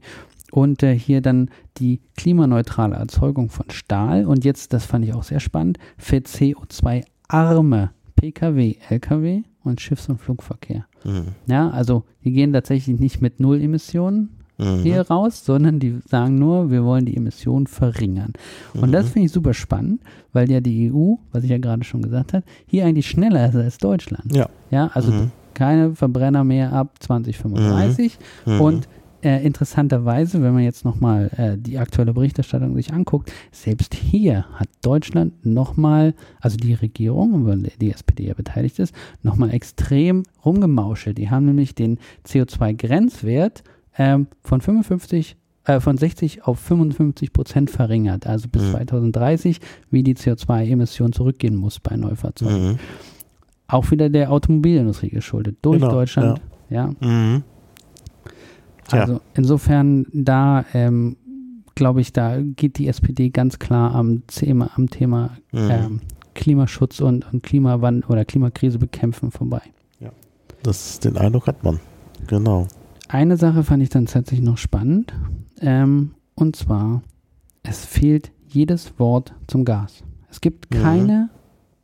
keine einzige Erwähnung von Nord Stream 2, von Versorgungssicherheit, von Brückentechnologie mhm. mhm. als ähm, es wird einfach totgeschwiegen. Mhm. Und das fand ich super spannend. Ja, wahrscheinlich, weil man sich innerhalb der SPD da nicht einigen konnte. Da gibt es ja immer noch die, die Schröder-Fraktion in Seeheimer Kreis, die natürlich Nord Stream 2 wollen und Gas wollen. Und dann gibt es andere, die sagen, na, ich finde aber noch. Dann gibt es die Atlantiker, die wollen ja. das nicht, weil Amerika das nicht will. Und ja, also gerade heute Merkel und Biden auch nicht wieder zum Ergebnis gekommen ja, Thema. Ja.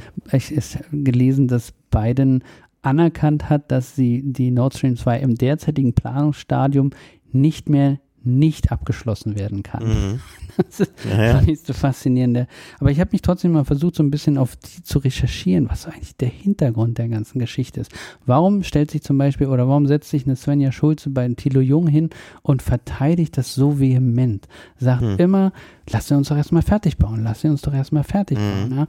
Und da, welche Interessen stecken da eigentlich mhm. drin? Und da habe ich tatsächlich eine ähm, eine, eine Grundlage gefunden, und zwar die Energiecharta aus den Anfang der 90er Jahren. Es ist ein Investitionsschutzabkommen, mhm. das gemacht wurde, als der äh, quasi der, der, der Vorhang fiel, also quasi äh, Russland aus der Sowjetunion in Russland wurde. Und um sich durch die um von den Wirtschaftsrisiken in Russland abzusichern, gab es damals zwischen Europa und, oder zwischen der Europäischen Gemeinschaft, ja, keine Europäische Union zu damaligen Zeitpunkt, und Russland gab es dieses Investitionsschutzabkommen. Das heißt, wenn mhm. europäische Unternehmen in Russland investieren wollten, dann konnten sie sich auf dieses, ja, auf diese, wie immer, Schiedsgerichte, ne, Investitionsschutz und so weiter berufen. Das hat dann tatsächlich niemand gemacht, aber ein paar mhm. Jahre später hat Russland diesen Vertrag, der da geschlossen wurde, dann für sich erkannt und gesagt, okay, ich äh, investiere jetzt einfach mal in die Gasinfrastruktur in Europa. Mhm. Ich stelle euch Versorgungssicherheit her. Und jetzt, wo das quasi heftig diskutiert wird, pocht natürlich Russland oder Gazprom in dem Fall, pocht natürlich darauf, dass die mhm. Verträge erfüllt sind. Ja, und, klar. und deswegen, da müssen quasi ähm, enorme Ausgleichszahlungen realisiert da müssen wirklich, Da muss sehr viel bezahlt werden. Also das ist, das ist, kommt den deutschen Staat am Ende sehr, sehr teuer, wenn das nicht äh, äh, zu Ende gebaut wird. Also von daher ist das schon nachvollziehbar. Und dann gibt es natürlich noch andere Interessen, die auch mit der SPD zusammenhängen. Deshalb sage ich ja, die SPD ist hier sozusagen in der in der Falle.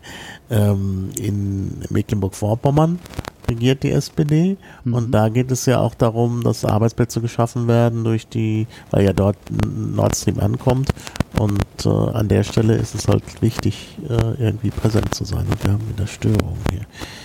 Äh, gut. Genau. Und damit setzt sich die, stellt sich die SPD mit ihrer Forderung nach Arbeit und Arbeitsplätzen, ne?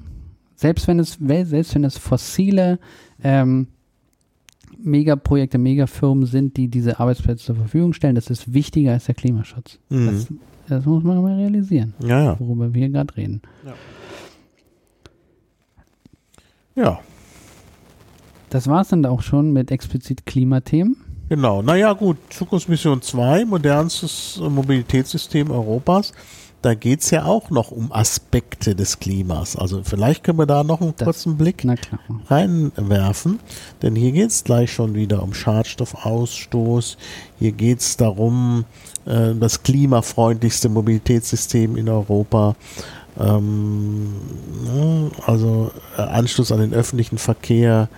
Ne, also es ist schon 365 Euro Ticket, Modellprojekte für ticketfreien Nahverkehr. Das haben wir auch bei den Grünen schon gelesen. Mhm, ne? Genau. Ja, das sind dieselben ja, Programmpunkte. Das passt gut zusammen. Also von daher wird äh, ähm, Rot-Grün oder äh, so irgendeine Kombination mit den Grünen ähm, auf jeden Fall funktionieren.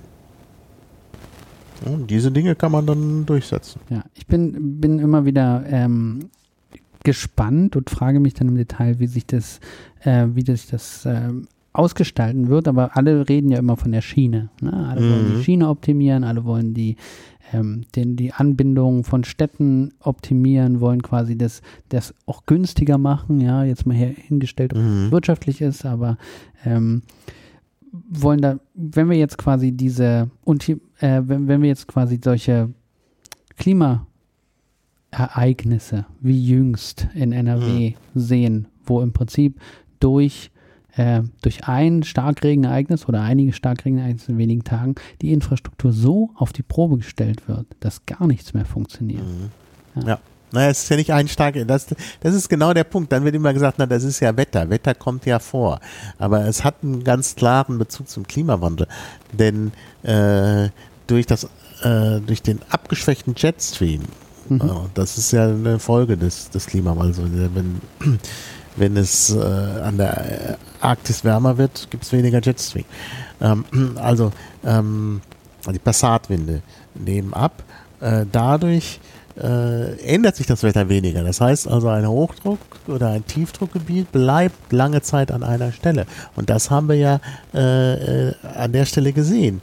Im Ahrtal hat es über sehr lange Zeit sehr viel geregnet weil sich das Wetter nicht verändert hat. Das heißt also, da war der Boden schon durchnässt und konnte jetzt wenig Wasser aufnehmen. Und dann kommt der Starkregen, das ist tatsächlich Wetter, das kommt halt mal vor. Mhm. Aber wenn schon der ganze Boden äh, aufgeweicht und nass ist, weil, es, weil sich das Wetter über lange Zeit nicht ändert, was wir früher eben nicht hatten, ähm, dann äh, bedeutet natürlich der Starkregen sofort äh, eine Katastrophe. Und wenn dann noch die Infrastruktur verrottet ist, genau. weil man da nicht rein investiert hat, ja, dann. Äh, und ja. genau da sehe ich tatsächlich das Problem. Also wir fordern hier einen drastischen Ausbau des Bahnverkehrs, eine Anbindung und Verschnellerung und äh, Standardisierung, aber erstmal die Infrastruktur auf das Level zu bekommen, dass wir mit dem Klimawandel quasi Schritt halten können und es mhm. nicht nach dem, äh, also nach diesem Wetterphänomen quasi alles mhm ja, zusammenbricht, mhm. das ist die eigentliche Herausforderung. Die wird tatsächlich auch keinesfalls adressiert. Ja. Im späteren Verlauf auch nochmal die, werden quasi die Bedeutung der Wasserstraßen quasi nochmal hervorgehoben. Mhm. Ist genau dasselbe Problem. Wenn wir wochenlange, monatelange Dürren haben, mhm. ja, wie oft war, ist es schon passiert, dass im Rhein die Schiffe nicht mehr fahren konnten, ja. eben weil so, der Wasserstand zu niedrig war. Ja. Und darüber wird einfach nicht geredet. Also die, der Klimawandel wird nicht adressiert, wenn es darum geht, mhm. dieses Mobilitätssystem in irgendeiner Form zukunftsgerecht zu gestalten. Mhm. Finde ich sehr gruselig. Ja. Naja, nee, das ist wirklich äh, an der Stelle überhaupt nicht äh, äh, zu Ende gedacht und äh, beziehungsweise man macht den zweiten Schritt bei dem ersten. Also erstmal muss die Infrastruktur gesichert werden und dann kann man sie ausbauen. Und hier wird ausgebaut ohne Sicherung. Ja, und also dieses Aus- und Neubau des Schienennetzes, ja. Vielleicht auch noch eine spannende ähm, eine spannende Seiteninformation, die Tatsache, dass anders als in Frankreich haben wir ja quasi dieses Doppelstrangsystem, was im Prinzip alle Bahnhöfe entlang der Strecke einbindet. Mhm. Ne, der TGV in Frankreich, der hat quasi eigene äh, dedizierte Streckenführung. Das heißt, er kann mhm. so schnell sein, in Japan übrigens auch, ähm, weil er direkt von, von äh, Ursprungsort zu Zielort fehlt. Mhm. In Deutschland muss er im Prinzip durch alle Bahnhöfe durch und muss deswegen auch immer die langsam fahrenden Züge davor oder dahinter mhm. quasi berücksichtigen und es schafft ein viel komplexeres System. Mhm. Wenn wir jetzt in Deutschland wirklich ein vernünftiges Bahnsystem äh, schaffen wollen, was dem Flugverkehr ebenbürtig oder sogar attraktiver mhm. ist als dieser, geht das nur, indem wir die Geschwindigkeit erhöhen. Und die mhm. Geschwindigkeit können wir nur erhöhen, wenn wir neu bauen. Mhm. Ja, weil ein bestehendes System, das ist quasi schon überlastet. Sicherlich gibt es auch noch Effizienzsteigerungen, aber es, die, der wirkliche Schritt nach vorne, also in München vielleicht innerhalb von dreieinhalb Stunden anzubinden und mhm. nicht innerhalb von mhm. viereinhalb oder fünf oder nach Stuttgart zu einer vernünftigen Zeit zu kommen, mhm. von Berlin aus, das schafft man nur mit einer neuen Strecke. Und ja diese Herausforderung, ja, weil das hat ja tatsächlich auch Eingriffe in die Natur. Es ist erstmal Infrastruktur, mhm. die nicht kosten- äh, oder CO2-neutral realisiert werden kann. Und zweitens ähm, ist hier Eingriff in die Natur und das mhm. wird auch nicht adressiert. Naja, naja. Also es hat, die Schiene hat hier nur dieselbe Bedeutung wie Straßen, ja, Autobahnen äh, wollen sie ja trotzdem weiter, sind sie ja trotzdem weiter dafür, dass die Infrastruktur hier Brücken, Tunnel und so weiter trotzdem zur Verfügung stehen muss. Ja. Und äh, diese, diese ähm, Versiegelung von Naturraum, die Rückgang mhm. von Biodiversität, der sich dadurch entwickelt, ist halt nicht adressiert. Aber sie machen ja plötzlich ganz radikale Vorschläge. 100, Tempolimit 130, das habe ich von der SPD vorher noch nicht gehört. Gut, das wird natürlich mit der CDU zusammen nicht gehen. Ähm, aber ja. In der, in der Historie von äh, Koalitionsverhandlungen sind das so diese Wischiwaschi-Forderungen, die da als erstes rausfallen. Mhm. Ne? Ja, ja, ja. Ja. Und also ich bin spannend sind in dem Kapitel ist, dass der Flugverkehr an sich und die Subventionierung dessen vollständig fehlt. Ja, also wir bei den mhm. Grünen haben wir ja die Kurzstreckenflüge, die nicht mehr stattfinden sollen, oder auch die Bepreisung von Kerosin. Ja, das wird ähm, mal Zeit. Das steht hier natürlich nicht. Das steht nicht. hier nicht. Das fehlt für ja. mich. Also ja. Ja, sie machen ja was, aber das ist wieder so halbherzig und langsam. Also zusätzlich werden wir Forschung, Entwicklung und Pilotprojekte vorantreiben, damit Schiffe, Flugzeuge und Laster kein klimaschädliches CO2 mehr ausstoßen. Wir verbinden das mit Projekten zum Aufbau einer umweltfreundlichen Wasserstoffwirtschaft. Also das ist weit in die Zukunft verlagert. Ja, und das ist vor allem wieder der Technologiefetischismus. Ja? Mhm. Technologien zu entwickeln, erst noch um dahin zu kommen, dass man das quasi auf die, ja. in der Richtung lösen kann. Übrigens weit nach der Legislatur, die da jetzt kommt. Ja, also klar. all das sind Dinge. Also für die Legislatur gibt es wenige Vorschläge oder höchstens mal ein Forschungsvorhaben fördern. Und das ist sicherlich zu wenig. Absolut. Das ist klar. Ja, und damit sind wir schon durch mit der Klimapolitik, denn jetzt geht es um digitale Souveränität. Ähm, das ist zwar auch ein wichtiges Thema, aber das hat jetzt eigentlich nicht so viel mit Klima zu tun. Nee, in der Tat. Also vielleicht gibt es noch so, Klima findet quasi so tröpfchenweise im Nachgang nochmal statt. Jetzt ist aber dann doch ganz ja. stark, ne? Okay. Ja, 2.3 ist dann die Zukunftsmission 3, die digitale Souveränität, wo es dann doch nicht so sehr um. Indirekt tatsächlich schon. Ja. Und zwar eine Sache, die die SPD auch komplett ignoriert, ist äh, Schule und Klimabildung. Mhm. Spannenderweise, also es gibt ja ähm, im Hinblick auf die Fridays for Future Demonstration, im Hinblick auf den Friday, also auf Forderungen, ganz konkrete Forderungen an der Schule und im Bildungswesen, das Klima mehr zum Thema zu machen, mhm. äh, wird hier absolut ignoriert. Bildung mhm. ist hier ausschließlich Mittel zum Zweck und zwar in die Gesellschaft äh, zu kommen, äh, einen Arbeitsplatz im Anschluss äh, einzunehmen, vielleicht quasi den hochgeforderten äh, geforderten Facharbeiterabschluss. Ja, es muss alles einfach gemacht werden, um diese Facharbeiterschaft zu, äh, herzustellen. Aber es geht nicht darum, Bildung jetzt neu zu begreifen und im Menschenbild quasi, mhm. dem neuen Menschenbild Rechnung zu tragen, sondern auch hier wieder nur Bildungssystem per se vielleicht digitaler machen, ja, neue, neue Technologien benutzen, um den alten Status quo aufrechtzuerhalten. Mhm. Da, ähm, das habe ich hier sehr, tatsächlich sehr vermisst. Mhm. Ähm, ja. ja. Ansonsten ja die mächtigen Plattformen zähmen, notfalls entflechten. Ja, da kommt mhm. quasi die, die CDU auch schon, ach, nicht die CDU, da kommt ihnen die EU dann auch schon ein bisschen zuvor, aber mhm. ähm, immerhin hehres Ziel. Und dann steht das hier natürlich mit der, mit der Chip-Produktion. Ja, Im vorletzten Absatz brauchen in Europa eine selbstbestimmte Entwicklung und Herstellung der notwendigen Komponenten und Baustein, äh, Bauteile. Und äh, das wird nochmal eine große Herausforderung. Also ob sich das realisieren lässt, ja, wenn man jetzt mal bedenkt, so, so ein Computerchip aus 300 unterschiedlichen Materialien ähm, besteht mhm. und schon jetzt eine enorme ähm, Unterversorgung besteht. Also ja. allein schon wegen des Klimawandels ähm, stehen nicht alle diese Materialien gleichzeitig zur Verfügung. Es be mhm. bedeutet einen enormen Aufwand, um all diese äh, äh, Ketten, um diese Warenketten quasi so aufzubauen, dass sie in Europa zur Verfügung mhm. stehen. Äh, und ja. selbst dann reden wir ja noch von Zeiträumen von 10, 15, 20 Jahren, bis das tatsächlich der Fall ist.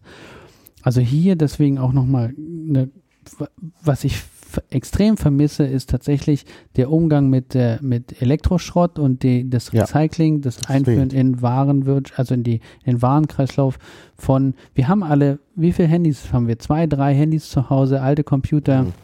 Ja, was machen wir damit? Wir schmeißen im schlimmsten Fall in die Mülltonne. Mhm. Da fehlt dieses, dieser Aspekt. Wir müssen die Kreislaufwirtschaft, wir müssen äh, Repair-Cafés, wir müssen mhm. einen Fokus darauf legen, dass ja. wir sowas selbst herstellen können. Mhm. Findet nicht statt.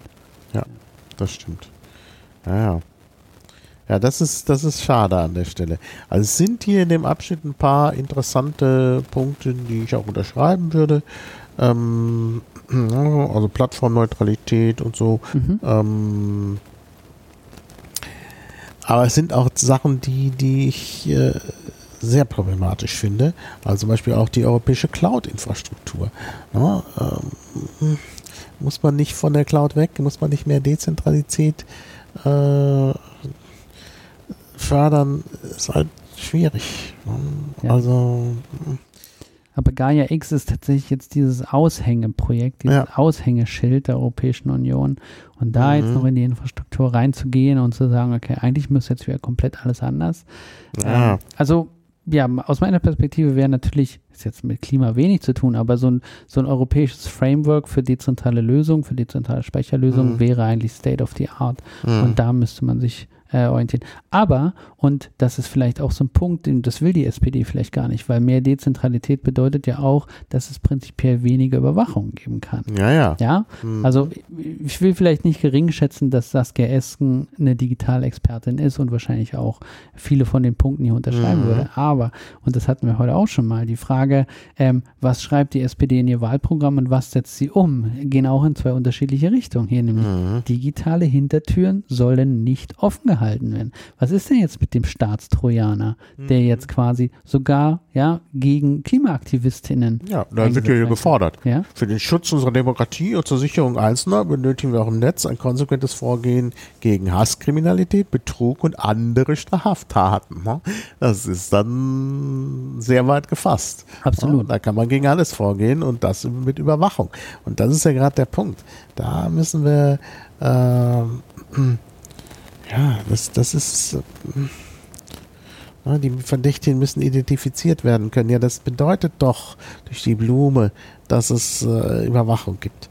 Ja, es gibt ja tatsächlich schon Lösungen. Ja, also D64 hat da tatsächlich eine Lösung sogar entwickelt, die nennt sich mhm. Login-Falle.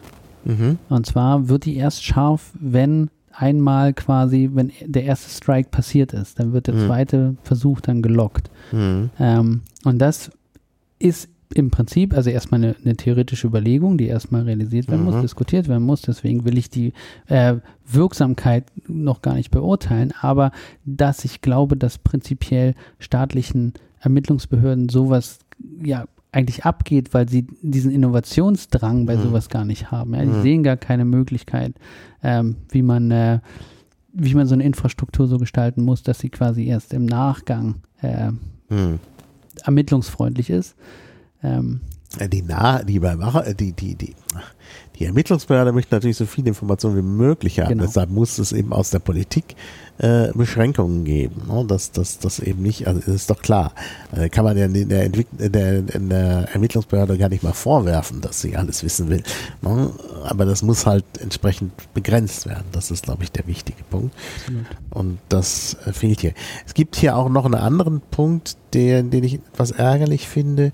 Ähm, es wird zwar, ich finde es jetzt gerade ähnlich, es wird zwar von, von freien Lizenzen und so gesprochen, die man, ja, offene und freie Lizenzen, ähm, no, das wird begrüßt, Ver Veröffentlichung begrüßt, aber dass man mal rangeht, das, ich meine, begrüßen ist nicht Aufgabe eines Wahlprogramms, sondern äh, oder Aufgabe der Politik, sondern es geht darum, dass man jetzt vielleicht auch mal an das verkorkste Urheberrecht rangeht. Ach, Und das steht hier überhaupt nicht. No, stattdessen wird begrüßt. Ah, das ist überhaupt Lizenzen sind ist nicht ist kein Wertschöpfungsmodell. Ja, ja, hilft ja. nicht dem Bruttoinlandsprodukt, hilft nicht dem Wachstum, weil quasi kein Wert darüber generiert werden kann. Mhm. Deswegen hat das fundamental hier, äh, ist das mit Absicht ausgelassen, würde ich sagen. Ja.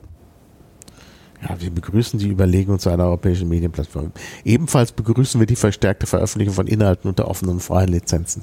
Ja, meine Güte, äh, vielleicht muss man auch bestimmte äh, Instanzen dazu zwingen, Dinge unter offenen und freien Lizenzen zu veröffentlichen. also was die öffentliche Hand produziert, müsste eigentlich äh, also es gab in diesem Ansatz der Open Source die Public äh, Money Public Code. Habe ich ein Stück weit hier gefunden. Aber ja, das würde natürlich doch deutlich offensiver gehen, ja, wenn man es mhm. wirklich wollen würde. Ja. Ja. Naja. Ich würde sagen, wir springen mal zu 2.4. Genau. Ja, und äh, auch hier zwei Seiten zum Thema Gesundheit, was nach Corona und äh, nach den, ja, mit dem mit der Impfstoffentwicklung und so weiter und so fort sehr, sehr zentrales Thema ist sicherlich. Mhm. Ähm, aber was hier wieder ausgelassen ist, die Umweltfolgen, die Gesundheitsfolgen durch den Klimawandel. Ja. Wird nicht adressiert, ja. findet nicht statt. Also äh, Tote durch Hitze, Tote durch äh, Emissionen, Tote durch äh, ja quasi die fossilen Infrastrukturen. Das wird alles äh, mhm wird völlig, oder ja, es gibt tatsächlich auch Menschen, die schon jetzt schon sagen, wir müssen jetzt schon dafür sorgen, dass wir ähm, Menschen auch psychologisch durch die Klimakrise betreuen. Mhm. Ja, mhm. durch die zu erwartende Zunahme dieser, dieser Wetterereignisse und mhm. durch die allgemeine Bedrohung, die uns ins Haus steht, ja. ähm, muss das eindeutig stärker adressiert werden. Also nochmal, aus meiner Perspektive, Klima ist für die SPD kein relevantes mhm. Thema und wenn, dann nur eins unter vielen.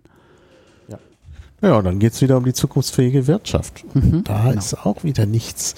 Einfach nur, ja, Innovation und, und Wirtschaftsförderung und so.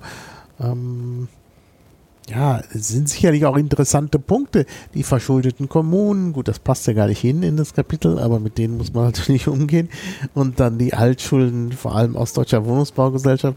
Alles richtig.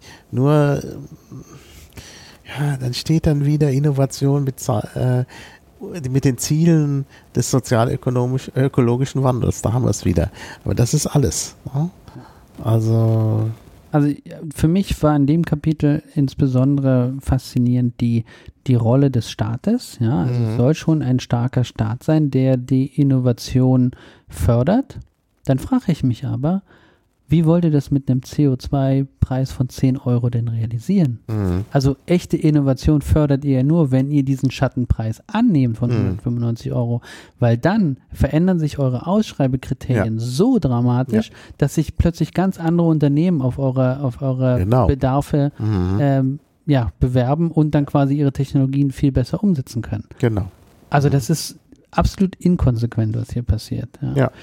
Und äh, ich dadurch, dass ich ja wie gesagt aus dem aus dem Bereich komme des der Startups und der Innovation und ich sehe eigentlich, wie wenig sich der Staat als Innovationsmotor aktuell ja eignet, mhm. einfach auf die die Art und Weise, wie Ausschreibungen derzeit passieren, wie wenig mhm. das für Startups realisiert ist, wie wie im schlimmsten Fall wie Technologie, die heute schon existiert, die uns heute schon beim Klima, äh, bei dem, bei, beim Klimawandel helfen könnte, bei der Bekämpfung der Klimakrise, die versauert in den Schubladen der äh, Forschungsunternehmen, ja. weil sie eben nicht erstens nicht vom Staat angefragt wird, weil der gar nicht weiß, dass sie existiert, von den Startups nicht verwendet mhm. werden kann, weil sie in der Lizenzierung viel zu teuer sind. Mhm.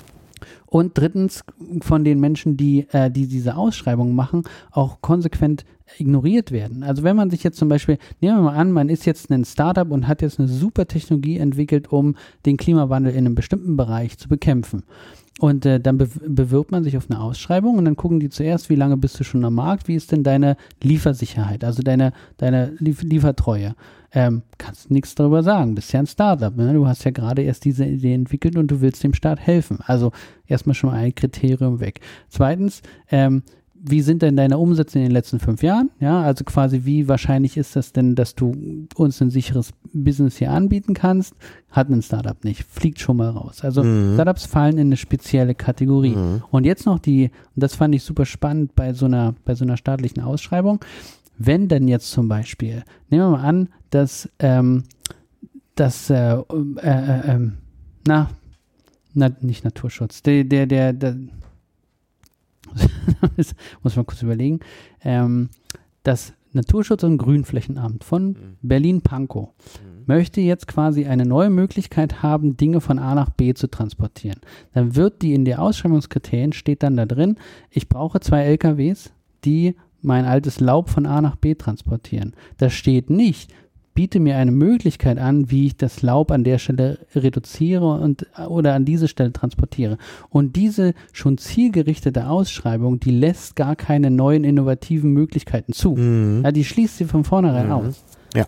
Und das ist eine, eine, das ist ein Problem der Anfrage für diese Vergabe. Und das ist absolut nicht adressiert, an keinem mhm. Punkt hier. Mhm. Also Wobei, wenn man wirklich dann den LKW bräuchte und hätte, würde diese 195 Euro mit einrechnen, dann wäre es schon nicht mehr so leicht, da den billigsten Diesel Absolut. zu kaufen. Ne? Absolut. Also ich glaube, da Weil kann man an vielen Stellen ansetzen. Absolut. Da, mhm. da, kann man tatsächlich an vielen Stellen ansetzen und hier fehlt jede Form von Ansatz. Mhm. Genau. Ja, ich hätte noch eine Frage an dich als Startup-Expertin. Nicht exit-orientierte Startups. Was ist das denn? Ich habe, als ich das gelesen habe, kurz mal in die Wikipedia geguckt und nichts gefunden. Das ist ich, ich muss überlegen, wie ich es formuliere. Eigentlich ist es der Traum eines jeden neoliberalen Thinktanks.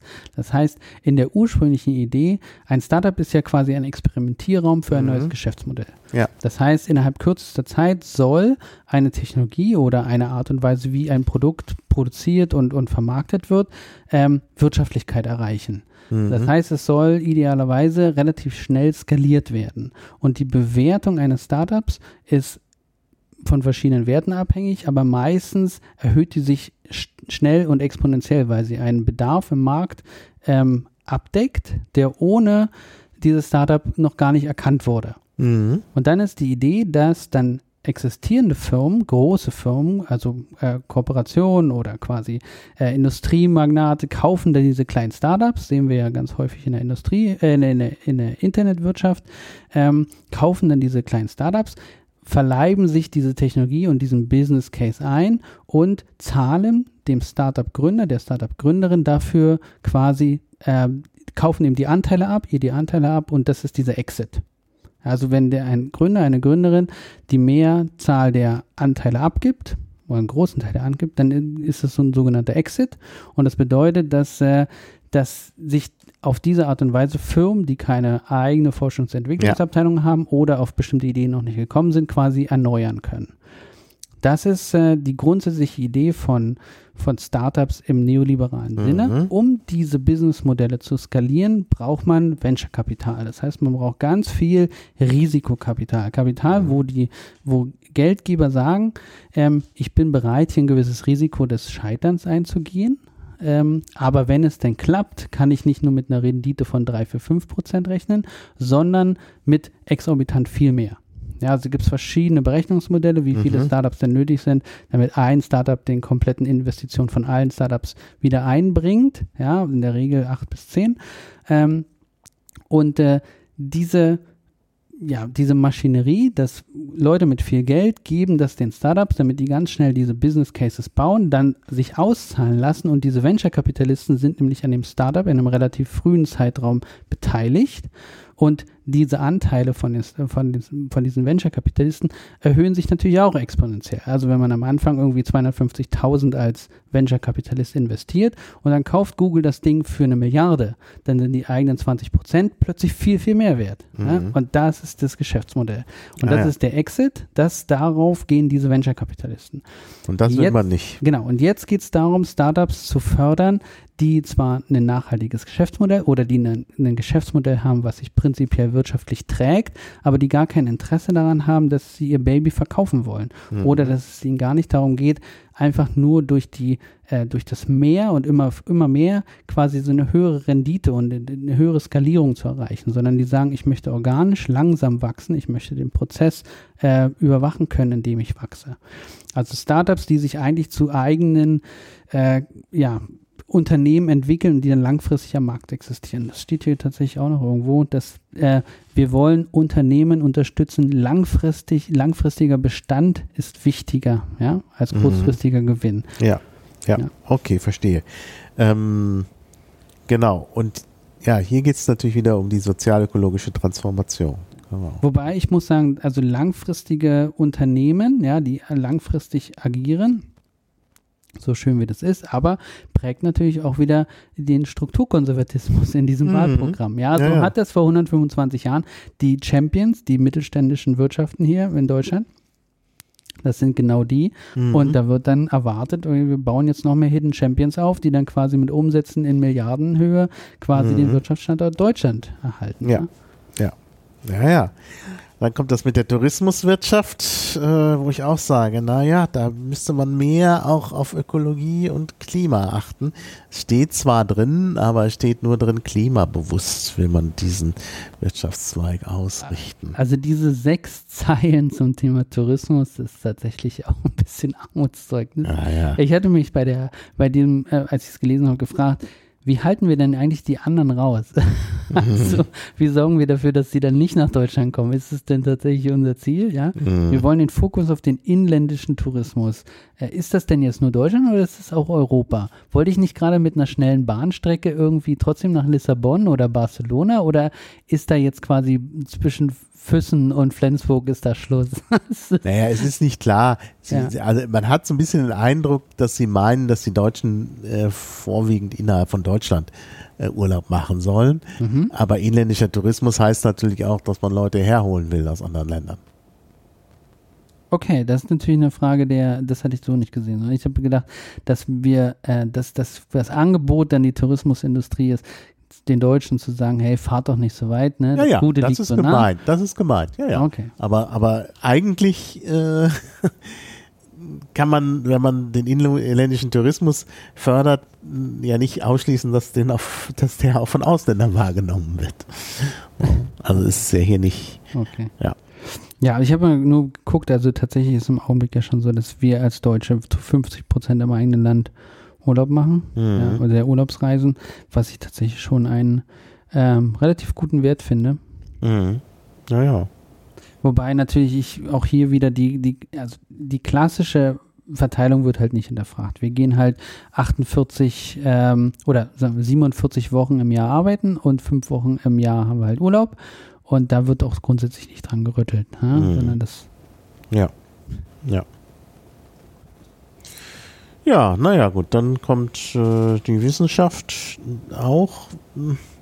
Da, da ist wieder, steht irgendwie, wenn die Zukunftstechnologien und so, weiß man nicht so genau, mhm. äh, ob das denn auch äh, irgendwie in einem Einklang mit Klima steht. Möglicherweise schon. Also man hat hier eigentlich die Perspektive völlig ausgeblendet. Mhm.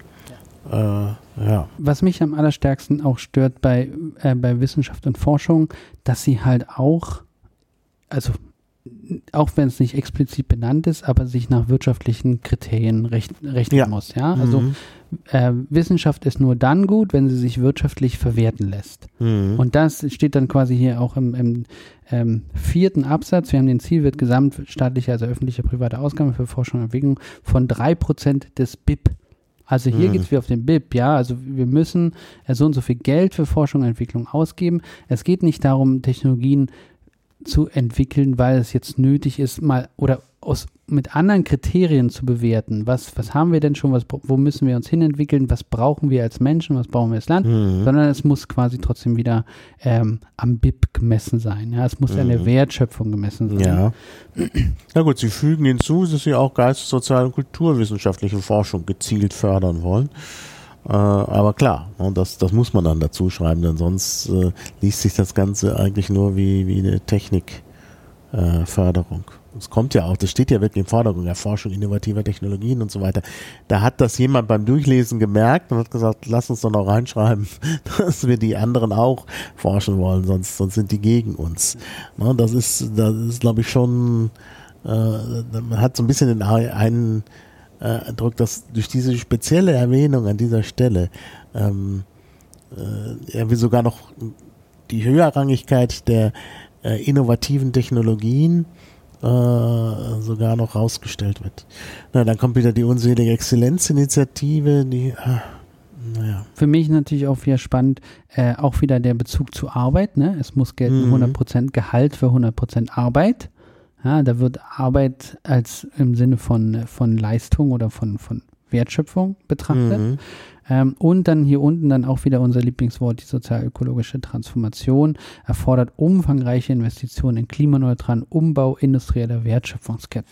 Mhm. Also auch hier wieder ganz viele Sachen, die die da reintun in diese ähm, sozial-ökologische Transformation. Wie jetzt wie jetzt der klimaneutrale Umbau industrieller Wertschöpfungsketten dem sozialen Aspekt der Transformation hilft. Mhm. das ist für völlig. Mhm. Ja. Erschließt sich ja. nicht. Und dann die Zukunftstechnologien, Quantentechnik, künstliche Intelligenz, Alternativverfahren, gut, das ist auch ein seltsames Wort, und Wasserstoff. Hm, ja, weiß ich nicht das nun erschöpfend ist. Und ich meine, Quantentechnik, künstliche Intelligenz. Naja. Damit lässt sich halt viel ja, ähm, Venture-Kapital mm. ähm, mm. machen, weil es eben so schön skalierbar ist. Also der, die, die, die Grundlage von Software, Software is eating the world, weiß man beide, aber die, ähm, die, die Skalierbarkeit von solchen Lösungen ist halt prinzipiell ähm, unendlich. Ohne den Einsatz von, von personellem Aufwand, ohne den Einsatz von, von physikalischen Produkten, abgesehen jetzt vielleicht von der Computerhardware, lassen sich unendliche Mengen von Geld halt generieren. Mhm. Ja, über solche, über solche Geschäftsmodelle. Wenn das KI ist, ja, in welchen Anwendungsbereichen sowas möglich ist, sehen wir zum Beispiel autonomes Fahren mhm. oder Objekterkennung auf Bildern und dadurch mhm. quasi, und dieses, also da ist im Augenblick tatsächlich sehr viel Druck drin und das ist tatsächlich, glaube ich, die Anbiederung an, äh, an dieses Kapital, was da irgendwie zur Verfügung steht. Mhm. Wobei ich auch denke, möglicherweise sind das auch Holzwege, also Quantentechnik, ich weiß es nicht. Also Wasserstoff mag ja sein, aber Quantentechnik, also den funktionierenden Quantencomputer sehe ich noch nicht. Die haben wirklich die, die Rechenleistung eines Toasters, diese, diese Quantencomputer. Und künstliche Intelligenz ist eigentlich auch ein Buzzword. Absolut. das ist doch. Ja, ja. Also, naja, gut. Schauen wir mal. Ich, es ist nicht ohne Grund, glaube ich, erst auf äh, Seite 21, 22. Mhm. das ist, ja. nicht, ist nicht die zentrale, zentrale Herausforderung. Ja, und wenn wir dann schauen, wie wir Politik finanzieren wollen, da habe ich mich auch sofort geärgert. Wir stehen für eine Finanz- und Haushaltspolitik, die die großen Zukunftsinvestitionen finanziert und so zukunftsfähige Arbeitsplätze schafft. Ah, ist wieder Wachstum und Arbeitsplätze. Meine Güte, jetzt kommt's. Ein klimaneutrales Wachstum. Das ist doch ein, ein, ein äh, schwarzer Schimmel, das klimaneutrale Wachstum. Absolut. Und den gesellschaftlichen Zusammenhalt stärkt. Und spannenderweise bleibt es tatsächlich auch ziemlich unkonkret, ja, weil es wird mhm. halt eben nicht äh, die einzelnen Maßnahmen bebreit. Und, und, interessanterweise, man muss sich halt immer realisieren, Olaf Scholz ist derzeit unser Finanzminister. Ja, ja, ja. ja? Und er ist ein Finanzminister, der noch den äh, Cum-Ex-Skandal an der Backe mhm. hat. Das heißt, genau. wie glaubwürdig kann denn dieses ganze Kapitel eigentlich sein? Mhm. Ja? Also aus meiner Perspektive ähm, erschließt sich das, oder ich, ich finde das nicht sehr vertrauenserweckend, wenn, mhm. wenn das so formuliert ist. Ja. Zumal hier ja auch wieder ähm, also wir stehen für die schwarze Null, ja, wir wollen die, wir wollen nur so viel Schulden machen, wie uns durch die Schuldenbremse, übrigens auch ein neoliberaler ähm, Eingriff mhm. ins Grundrecht, ja, ähm, möglich ist. Also es gibt ja fundamentale Unterschiede, wie man, wie man Geldpolitik macht. Mhm. Und ähm, ein Staat zu einem ausgeglichenen Haushalt zu zwingen, zwingt einen Staat ja quasi wirtschaftlich zu sein. Also alles nach wirtschaftlichen Maßstäben auszurichten. Aber ein Staat übernimmt ja all die externalisierten Aufgaben, die ein Unternehmen nicht mehr übernehmen will, wenn es in diesem Markt aktiv sein will. Mhm. Das heißt, auf den Staat fällt all das zurück, was in der Wertschöpfungskette eben nicht produktiv ist. Mhm. Und wie soll der Staat denn ähm, mit einer schwarzen Null bei sowas agieren. Das ist unmöglich. Ja, ja? ja das, ist unmöglich. das ist unmöglich. Und es ist vor allen Dingen auch der, es ist Hanebüchen davon auszugehen, dass ein Staat irgendwann mal pleite geht. Also mhm. Argentinien ist schon mehrfach pleite gegangen, sie existieren immer noch. Mhm. Die haben auch noch was zu essen und die mhm. haben auch noch eine, eine, Wirtschaft. Also es ist nicht alles zusammengebrochen. Ja. Es ist wirklich nur eine Art von Framing, dass äh, ein Staat dieselbe Leistungsfähigkeit hat wie, wie private Unternehmen obwohl ein Staat viel schlechter dargestellt ist, weil er quasi Daseinsvorsorge betreiben muss, die baumolische Kostenkrankheit längst nicht so effektiv skaliert mhm. werden kann.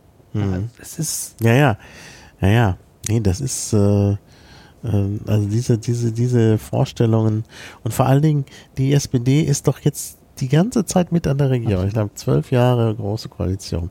Ja, und dann schreiben sie, die Besteuerung von Einkommen werden wir gerechter gestalten. Das aktuelle Steuersystem, was wir verantworten, nimmt gerade mittlere Einkommen zu stark in Anspruch. Ja, bitte, warum merken Sie das jetzt? Ja, da kann man sagen, die CDU ist schuld. Ja, dann, dann müssen Sie sagen, guckt euch doch mal die Steuerpolitik der CDU an.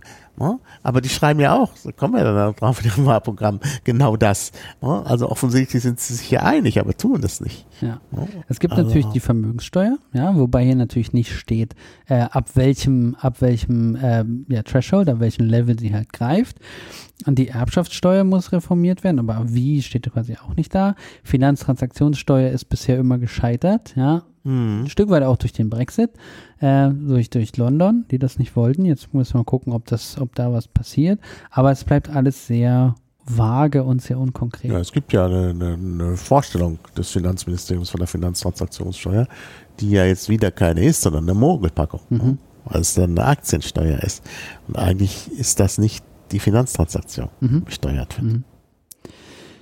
Ja, da bleibt es auf jeden Fall spannend. Ich habe mir noch nachhaltige Staatsanleihen, ja, auf was sie dann die Staatsanleihen ähm, quasi rausgeben wollen. Ja, Norwegen hat es ja ist irgendwie mhm. vor ein paar Tagen gemacht, eine neue Staatsanleihe, mhm. eine Milliarde auf ähm, deren, äh, ähm, ja, was die, also quasi die Frage ist, welche Grundlage hat denn diese Staatsanleihe? Ist die auch mit Wertschöpfung, ist sie mit Renditeerwartung verknüpft? Mhm. Das heißt, soll ähm, Nachhaltigkeit dann trotzdem rangezogen werden, um Wachstum zu generieren, ja? Mhm. Wie gestaltet sich das? Was, was wird denn, wollen die dann einen, einen Wald als Grundlage machen mit dem sich erhöhenden CO2-Preis als quasi als, als Grundlage für diese Staatsanleihe? Ähm. Gut, die Staatsanleihe soll am Ende äh, schon demjenigen, der sie kauft, Geld bringen, weil sonst nicht gekauft wird. Ja. Und ich meine, äh, da wird halt dann quasi, ne, äh, Klimaschutz wird quasi zur, ähm, zur äh, für, wir, für, wirtschaftliche Interessen quasi wieder mhm. ähm, ja. Ja. herangezogen. Okay. Wir haben übrigens ein Wort zu äh, Krypto, ne? Ja, ja, ja, ja. ein einziges. Privatisierung, Privatisierung von, von Währung, ja. wollen sie nicht. Ich glaube, Stück weit noch dieses Facebook-Ding, äh, mhm. Lira im Hinterkopf. Ja, ja, ja, ja, das stimmt schon. Also sie sind auch gegen Bitcoin natürlich, klar. Das ist, äh, ja. Ja. So, das ist dann quasi so die, die wesentlichen Kapitel. Dann kommt ah, ja. irgendwann noch äh, Respekt für alle, niemand zurücklassen, leave no one behind. Mhm. Ja, ist ja eine klassische Forderung äh, der, der Klimagerechtigkeitsbewegung. Mhm. Ähm, und der sollte tatsächlich auch so ein bisschen eigentlich ins Thema der SPD reinspielen, ne? Mhm. soziale Gerechtigkeit und so.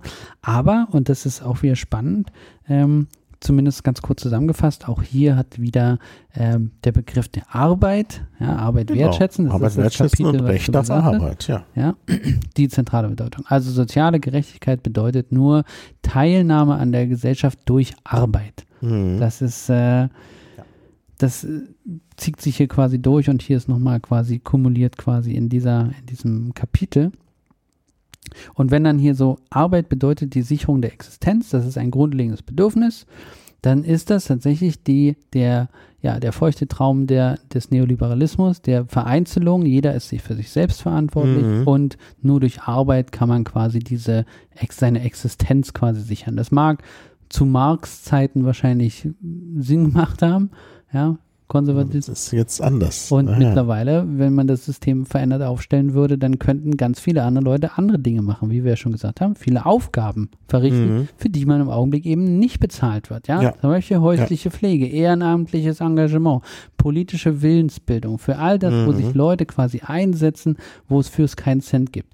Wenn wir jetzt den Podcast mhm. machen, es gibt mhm. keinen Cent dafür und nee. wir tun es trotzdem. Ja. ja. Also warum soll denn nur bezahlte Arbeit relevant sein, um genau. Ja? ja, das ist genau der Punkt. Also was wir eigentlich brauchen, ist eine neue Lösung. Wie gesagt, da gibt es halt die Idee mit dem bedingungslosen Grundeinkommen und vieles andere. Aber das kommt hier nicht vor, beziehungsweise das wird ja durch diese Formulierung ja sogar abgelehnt. Ja. Also das System ist absolut kaputt und die. SPD erkennt das nicht an. Und das ist ihr größtes Problem, glaube ich. Mhm. Ja, ich denke auch. Das ist wirklich äh, schwierig. Ja. ja. Und das, äh, ja, jetzt kommt noch die Berufschancen erhöhen. Ja gut, das ist natürlich auch wieder, geht es auch wieder um Arbeit. Das ist zwar ein anderes Kapitel, aber das ist äh, mhm. das gleiche. Da geht es dann um Arbeitslosengeld und um äh, also Jugend in Arbeit bringen und so, Berufsanfänger. Ähm, klar. Es gibt natürlich die, die grundsätzliche, das grundsätzliche Verständnis, wie das politische System funktioniert. Mhm. Ne? Unsere Steuern, ich glaube, da hatten wir auch schon drüber gesprochen, werden zum großen Teil natürlich über Einkommenssteuer realisiert. Mhm. Das heißt, wenn dieser extreme Bereich der Einkommenssteuer wegfällt, mhm. dann steht dem Staat viel weniger Geld zur Verfügung. Das heißt, ein Staat, eine Regierung hat natürlich Interesse, viel Arbeit zu generieren, mhm. gut bezahlte Arbeit, weil viel, äh, weil viel Steuern dadurch kommen. Mhm. Jetzt haben wir natürlich bei der Informationstechnologie, wie schon gesagt, eigentlich fast eine unendliche Skalierung ohne gleichermaßen mhm. die Arbeitskräfte zu erhöhen. Auf der umgekehrten Seite haben wir eine Dienstleistungswirtschaft, wo eben die Skalierungseffekte nicht möglich sind, ohne dass die Qualität darunter leidet. Siehe zum Beispiel Pflege. Mhm. Das heißt, es kann nicht linear oder es kann nicht ständig nur einfach mehr gebuttert werden, um die Staatseinnahmen zu erhöhen. Mhm. Und dieses Steuersystem wird über diese über diese Argumentation in diesem Wahlprogramm einfach am Leben erhalten. Mhm. Müssen die Leute arbeiten, damit der Staat über diese Steuer sich weiter legitimieren kann. Es wird gar nicht anders nachgedacht, mal andere mhm. Steuern, also die Steuern anders zu verteilen. Ja, also es wird wirklich nur der Status quo des Systems aufrechterhalten und das geht dann hier bis ins Alter absichern. Ne? Ja. Also das heißt, ähm, im Prinzip jetzt schon vorsorgen mit verschiedenen privaten äh, Vorsorgemaßnahmen, die natürlich alle auf Rendite aus sind. Das heißt, wir legen jetzt Geld an, damit wir zum Schluss mehr haben mit, mit einer Rendite. Aber solange diese Rendite, und das sehen wir in den amerikanischen äh, äh, Pensionsfonds zum Beispiel, wenn die diese Rendite einfordern, muss Wertschöpfung betrieben werden. Es mhm. muss immer eine Industrie geben, die skalieren kann. Es mhm. muss immer in der Form von mehr, also die Effektivität, die Effizienz muss sich erhöhen, damit mehr Geld verdient werden kann. Mhm. Und aber es sind nicht nur die amerikanischen Pensionen. Natürlich nicht, aber also das, das der ist, Freistaat Bayern hat ein auch schönes Beispiel. Äh, Renten zu bezahlen und Pensionen. Genau, genau, genau. Und das also. drückt halt das, das, also das führt dieses System ad absurdum, weil ja. sich diese Spirale immer schneller dreht. Mhm. Ja? Und irgendwann äh, wir trotz besten Wissen und Gewissen das irgendwie nicht mehr aufrechterhalten können, weil wir die Produktion und die äh, unsere äh, Optimierung, unser Wachstum in so unendliche Höhen katapultieren müssen, um das noch irgendwie aufzufangen, mhm. äh, dieses Sozialsystem, dass es, glaube ich, nur eine Frage der Zeit ist, bis, ja. das, bis das kollabiert. Ja. Und dieses äh, Kapitel ist nun auch besonders lang, klar, ist natürlich für die SPD als soziale Partei äh, natürlich wichtig, ähm, aber es ist auch nicht nicht wirklich äh, überzeugend an vielen Stellen. Ähm, ja, frage ich mich, was sie eigentlich wollen. Also zum Beispiel Alter absichern. Ähm, ich habe es vielleicht irgendwo überlesen.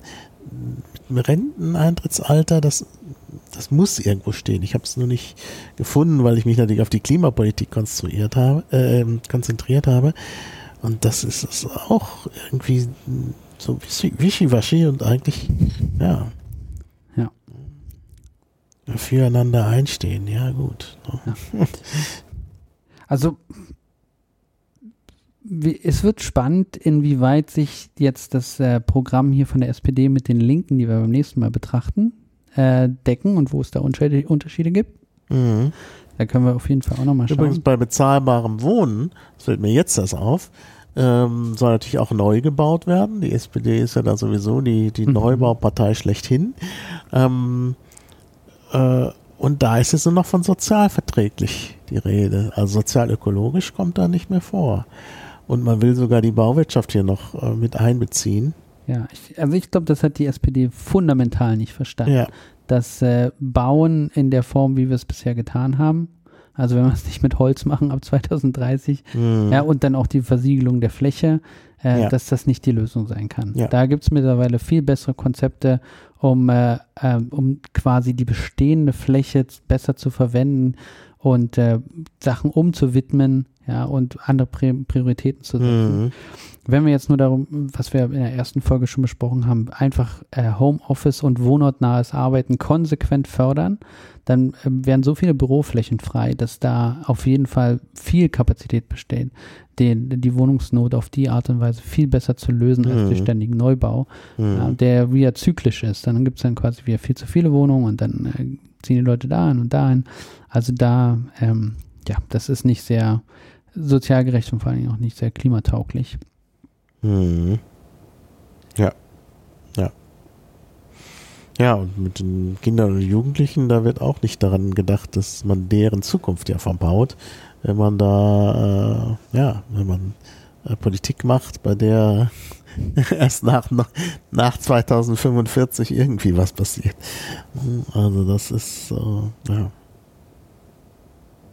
einen spannenden Aspekt im äh, Kapitel 3.15 habe ich noch gefunden. Da habe ich, hab ich mit einem Fragezeichen, da gibt es ja den Begriff, äh, die, die Überschrift Natur respektieren, ja, was ja ein Stück weit noch so klimarelevant ist. Mhm. Raus aus der Wegwerfgesellschaft, ja, ja hier wäre Kreislaufwirtschaft, ja, hatten wir ja schon mal diskutiert. Genau. Mhm. Ähm, Kunststoff aufbereiten und wiederverwerten, okay, eigentlich macht es Sinn, irgendwie vom Kunststoff wegzugehen und zu gucken, wo man, das, mhm. wo man den eventuell komplett vermeiden kann. Ja. Ähm, dann immerhin wiederverwenden, recyceln, reparieren. Also da ist es, kommt es einmal vor. Ähm, aber hier im nächsten Abschnitt, also quasi, ohne leistungsstarke Kohlenstoff senken, kann Deutschland nicht klimaneutral werden. Da wird Ihnen quasi schon bewusst, dass Ihr Klimaziel davon abhängt, bestimmte Sachen reinzurechnen. Ja, ja, mhm. die Kohlenstoff senken, wie zum Beispiel Wälder, die wir gerade eben schon mal als Baustoff hatten oder als, als äh, äh, CO2-neutral und jetzt treten sie plötzlich als, äh, als, als Senke auf. Also da wird auch viel gemauschelt, um quasi in diese Ziele zu kommen und hier steht das tatsächlich so. Ähm, und dann hier umweltschonende Landwirtschaft im Wettbewerb, hatten wir auch schon, ja. Wenn zwei Landwirte mhm. quasi dasselbe produzieren, einmal wird es abgenommen und einmal ist es quasi überflüssig, weil es ja ein Wettbewerb. Mhm. Was machen wir denn damit? Ja, wir exportieren ja. unsere eigene, unser eigenes Milchpulver zum Beispiel nach Afrika und zerstören da den, zum Beispiel den kompletten Markt mit solchen Sachen, einfach weil wir viel zu viel Kühe haben. Ähm, also für eine Landwirtschaft im Wettbewerb und dann quasi äh, auch noch hier die Vereinzelung, ja, Landwirtinnen sollen mit ihrer Arbeit ihre Lebensgrundlage sichern. Ja, das zwingt sie ja zum, zum Wachstum. Das zwingt sie ja mhm. mit den konkurrierenden Preisen im Weltmarkt äh, mitzuhalten. Mhm. Also diese, äh, aus meiner Perspektive eine völlig falsche Herangehensweise. Ja. Es ist eine grundsicher, also muss es Grundbedarf, Nahrung muss jedem Menschen mhm. zur Verfügung stehen. Es darf keinen Wettbewerb geben und schon gar nicht einen, wo quasi noch so viele andere Systeme in Mitleidenschaft mhm. gezogen. Mhm. Eine interessante Sache zum Thema äh, Ernährung ganz unten auf der Seite, da steht, wir wollen in staatlich finanzierten Einrichtungen gesundheitsfördernde Gemeinschaftsverpflegung umsetzen, steht da. Und ich dachte sofort, aha, ihr sagt jetzt die, die Grünen mit dem Veggie Day 2.0, mhm. weil gesundheitsfördernde Gemeinschaftsverpflegung, wenn man sich das ernsthaft mal quasi anschaut und sagt, Wurst, ja, und äh, rotes Fleisch sind wirklich nachgewiesenermaßen gesundheitsschädlich, mhm. dann dürften sie rein theoretisch ja nicht mehr verkauft werden. Mhm. Das heißt, die Varianten an Fleischgerichten in staatlichen Einrichtungen gehen drastisch zurück. Mhm. Ja, es steht hier zwar nicht so, aber ja, das es, ist impliziert. Es ist tatsächlich so, dass man der SPD quasi auch schon hier sagen, ihr seid ja auch für den Veggie Day. Mhm. Mhm. Ja. ja. Ja, in gewisser Weise schon. Das ist interessant. Das war mir jetzt gar nicht so aufgefallen, aber stimmt, das ist, das ist die Konsequenz aus dieser Formulierung. Ja. Aber gleichzeitig soll das ja auch, soll das Essen ja auch nicht teurer werden und äh, hier äh, das, das, die Kita- und Schulverpflegung soll dann sogar kostenlos sein. Also. Ja, was hier total fehlt, ist natürlich der CO2-Ausstoß durch ja. Methan, hm. ne, durch die Tierhaltung, die, äh, der Verbrauch von Flächen durch, äh, durch Tierhaltung und äh, durch, durch tierische Produkte. Hm. Das wird alles nicht, nicht erwähnt. Ja, ja. Und der Transport von lebenden Tieren soll auf acht Stunden begrenzt werden. Naja. ja, gut. Naja nicht sehr zielführend. Also nicht so, wie man sich das eigentlich wünschen ja. würde, ne, von der Regierungspartei. Ja, dann haben wir nochmal das vereinte Europa. Sozial-ökologisch Wirtschaften kommt dann wieder, also wieder Wirtschaften. Also vom Wirtschaften kommen sie nicht äh, äh, ja, es ist zentra weg. zentral bei Ihnen. Ne? Und, und vor allen Dingen auch wieder, wollen sie weiter verbrauchen, nur eben nicht übermäßig. Mhm. Ja. Und vor allen Dingen wieder strategisch wichtige Zukunftstechnologien entwickeln. Mhm. Also alles, was wir bisher noch nicht haben, können wir quasi entwickeln, die uns dann irgendwann helfen, ähm, doch noch irgendwie auf dieser Erde quasi über alle anderen zu dominieren. Mhm. Wieder sozial-ökologische Transformation. Die soll unterstützt werden, jetzt wieder mit Bindestrich. Beim letzten Mal war sie ohne Bindestrich. Ähm, ja. Also hier steht natürlich der eine Satz, deswegen revidiere ich jetzt gerade, was ich vor eben gesagt habe. Hier steht, die europäische Landwirtschaft als einer der größten Treibhausgasemittenten, ohne es näher zu erläutern, muss einen Beitrag leisten, weg von der Flächenförderung hin zu einer Förderung an die Kriterien für Klima, Natur und Umweltschutz und Tierwohl. Steht aber absolut nicht da, wie das gemacht wird. Mhm. Also es ist nur eine Absichtsbekundung, ohne dass da konkret irgendwie Maßnahmen mhm. äh, vorgeschlagen werden, wie das denn vonstatten gehen soll. Ne? Ja. Und Europa soll auch erst bis spätestens 2050 nachhaltig und trieb treibhausgasneutral ja. sein. Also noch später. Bei der Vorreiterrolle bei der Bekämpfung des Klimawandels. Naja, bis 2050 die Vorreiterrolle dann ist es möglicherweise nicht zu spät. Also es ist unglaublich, in welchem Zeithorizonten da gearbeitet wird. Ja, absolut. Auf jeden Fall alles nach, längst nach der, nach den sogar noch kommenden Legislaturperioden, die äh, für die die derzeitigen PolitikerInnen irgendwie angreifbar mhm. werden. Ne? Ja. Ja. Ja, so viel ist denn da auch nicht mehr? Nee, Demokratie erweitern, finde ich ja interessant, aber mhm. geht es auch irgendwie wieder nur um Desinformationskampagnen, Fake News, Hassreden. dass man da vielleicht auch mal ein paar neue Sachen einführt, wie äh, Bürgerräte oder liquide Demokratie oder so, nicht vorgesehen. Also auch sehr, sehr im Alten verhaftet. Sehr der Status quo. Also ne, die, die Zukunft ist die Gegenwart der Vergangenheit. Genau. Ja, ja. Ja, muss man sagen. Mhm. Ja. Ja, mehr gibt es da, glaube ich, nicht zu sagen. Ja, Frieden sichern ist auch immer noch so eine Sache. Ähm, da inszeniert sich ja die, die, die SPD als Friedenspartei. Äh, und es geht nochmal um den Klimawandel. Da steht nochmal, wir müssen die globale Erderwärmung auf weit unter 2 Grad halten. Mhm. Und möglichst auf 1,5 Grad Celsius begrenzen. Wieder das möglichst. Ne? Also schaffen wir wahrscheinlich nicht. Ne? Dafür werden wir unsere eigenen Klimaschutzverpflichtungen gemäß des Pariser Klimaabkommens einlösen und weiter steigern. Darüber hinaus werden wir die Länder des globalen Südens bei der Anpassung an den Klimawandel ihrer nachhaltigen Entwicklung unterstützen. Ist das paternalistisch? Ja, ist ein bisschen schon. Es ist ja. doch, ja, wir machen erstmal unser. Wir haben jetzt mhm. 150 Jahre lang so viel CO2 ausgestoßen. Ähm, und, aber wir wissen, wie es geht. Und danach helfen wir euch mit unseren Zukunftstechnologien, die wir dann in eure Länder exportieren. Also das, dieses gesamtglobale Verständnis der, der Schicksalsgemeinschaft ja, ist. Das, das fehlt an dieser Stelle. Naja, es fehlt eigentlich überall und es ist, äh, also man muss ja schon froh sein.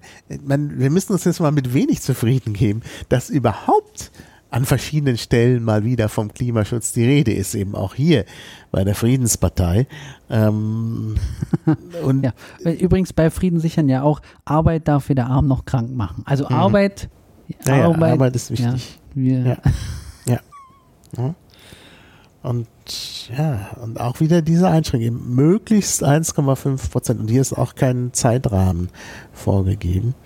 Und das ist äh, eventuell zu wenig. Aber immerhin kommt es vor. Also man kann sagen, die Sache mit dem Klima ist irgendwo angekommen, auch wenn es hier nicht so richtig. Äh Sie wird auf jeden Fall als Bedrohung wahrgenommen. Ja. Ne? Friedenspolitische Herausforderungen nimmt zu, Gesundheitskrise, Klimawandel, Ungerechtigkeit. Mhm. Ja, aber in dem, also in diesem Programm habe ich tatsächlich nichts gefunden, was irgendwie äh, das ausreichend und umfassend adressiert, um diese Krise nicht zu verschärfen. Mhm. Ja, ja, das stimmt. Ja, ja. Das wird der Klimawandel immer mit erwähnt hier, Gesundheitskrise, Klimawandel, Ungerechtigkeit, aber es, es wird nicht wirklich, äh, ja, da müssen wir wahrscheinlich noch mal eine Iteration warten. Vielleicht ist im nächsten Programm dann doch noch ein bisschen mehr drin, aber im Moment. Ich glaube, wir sollten irgendwann mal uns aus dem Fenster lehnen und eine Prognose machen, was die Parteien aufgrund ihres Programmes so in der nächsten äh, bei der Wahl denn einfahren würden, weil vielleicht stellt sich die Frage gar nicht mehr, ob die noch ein, ein nächstes Programm brauchen. Meinst du? Also ich weiß die nicht. SPD so ich, am Ende ist. Ich bin ja, ich bin ja ein bisschen, habe ich ja erzählt, ein bisschen gefärbt, aber ich sehe tatsächlich da keine äh, Zukunft mehr, sondern es geht nur noch darum, äh, das alte Modell in irgendeiner mm. Form weitertragen zu lassen. Ja. Und sie werden sich auf jeden Fall meines, meiner Voraussage nach eigentlich noch mehr in diesen Konservatismus flüchten. Mhm. Ja, wir werden eine sozialkonservative Partei sehen mit der SPD, mhm. die ja. Versucht einfach nur den Status quo von früher irgendwie ja. aufrechtzuerhalten. Ich glaube, ganz am Ende, da gibt es ja dieses, diesen fünften Abschnitt, ähm, wo sie nochmal alles zusammenfassen. Zukunft, Respekt und ein solidarisches Europa. Das ist praktisch das Schlusswort. Leitgedanken für ein neues Jahrzehnt. Und wenn wir da schauen, was sie sich vorstellen, dann, no, also, das ist, im ersten Absatz steht, in den 20er Jahren wird sich alles entscheiden. No? Und der zweite Absatz, wir wollen Vollbeschäftigung erreichen mit guter Arbeit und gerechten Löhnen. Mhm. Da, da müsste doch jetzt mal was kommen. Und jetzt, wir wollen Industrie- und Innovationsstandort bleiben. Mit klimaneutralen Produkten und Technologien. Ja, gut, wenigstens klimaneutrale Produkte. Aber hm, soll alles so bleiben, wie es ist. Das stimmt schon. Und dann geht es um den erwirtschafteten Wohlstand, der gesichert werden soll. Ja. Es geht nur um den Erhalt. Ne?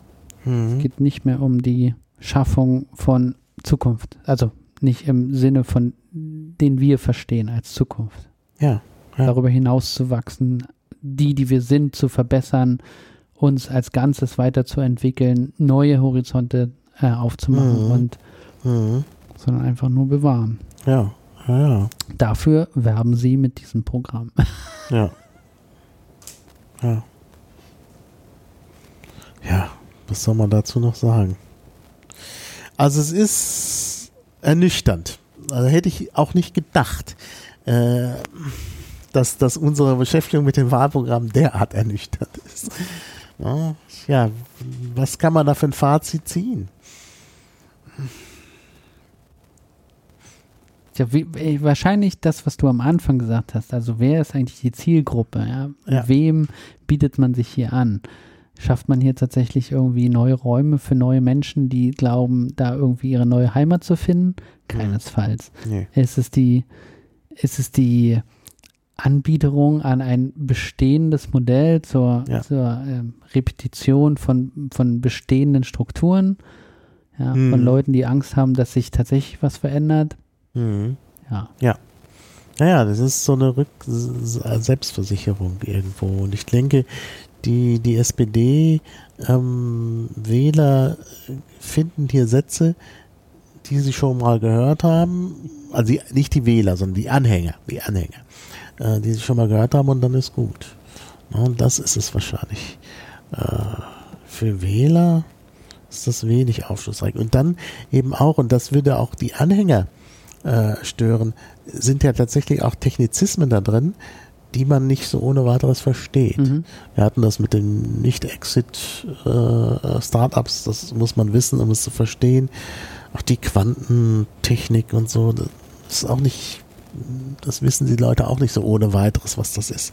Also von daher denke ich schon, es ist auch eine, eine also tatsächlich sind auch Journalisten hier oder Menschen, die, die recherchieren, äh, irgendwie mit angesprochen.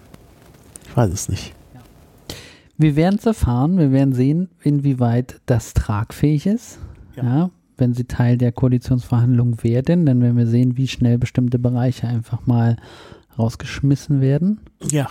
Und ja. was sich dann zum Schluss durchsetzt. Mhm. Aber solange sie quasi diesem ähm, alten Modell verhaftet bleiben, dem grünen Wachstum, wie du gesagt hast, ähm, gibt es da ja mannigfaltige Möglichkeiten der konservativen Regierungsbildung. Mhm, genau, ja, gibt zwei, drei äh, Varianten und äh, es ist, macht alles keinen Spaß. Also das sind alles keine Varianten, die mich wirklich überzeugen. Ich freue mich aber auf das nächste Mal, denn Unbedingt. dann wollen wir uns mit der Linken auseinandersetzen. Ja, das und das spannend. ist, äh, glaube ich, wirklich mal spannend. Wobei wir da sicherlich auch Dinge wieder beobachten werden, die wir schon kennen. Ja. Ich bin noch nicht so gut eingearbeitet in das Programm der Linken, deshalb will ich das jetzt nicht vorwegnehmen. Müssen wir mal gucken. Ich habe bisher tatsächlich in erster Linie den Erneuerungsprozess wahrgenommen. Mhm. Es geht ja eine tiefe, tiefe Entwicklung gerade durch die Partei. Mhm. Und ich bin mal gespannt, wie sich das im Wahlprogramm niederschlägt. Ich bin auch sehr gespannt. Also nächste Folge wird sehr spannend. Ja. Super. Danke dir. Ja, ich danke dir. also, wir sehen uns, bis dann. Uns beim nächsten wir Mal. freuen uns auch auf äh, Feedback. Also nochmal danke dafür allen, die was geschrieben haben. Und tschüss. Bis zum nächsten Mal. Auf Wiederhören. Bis zum nächsten Klabautercast.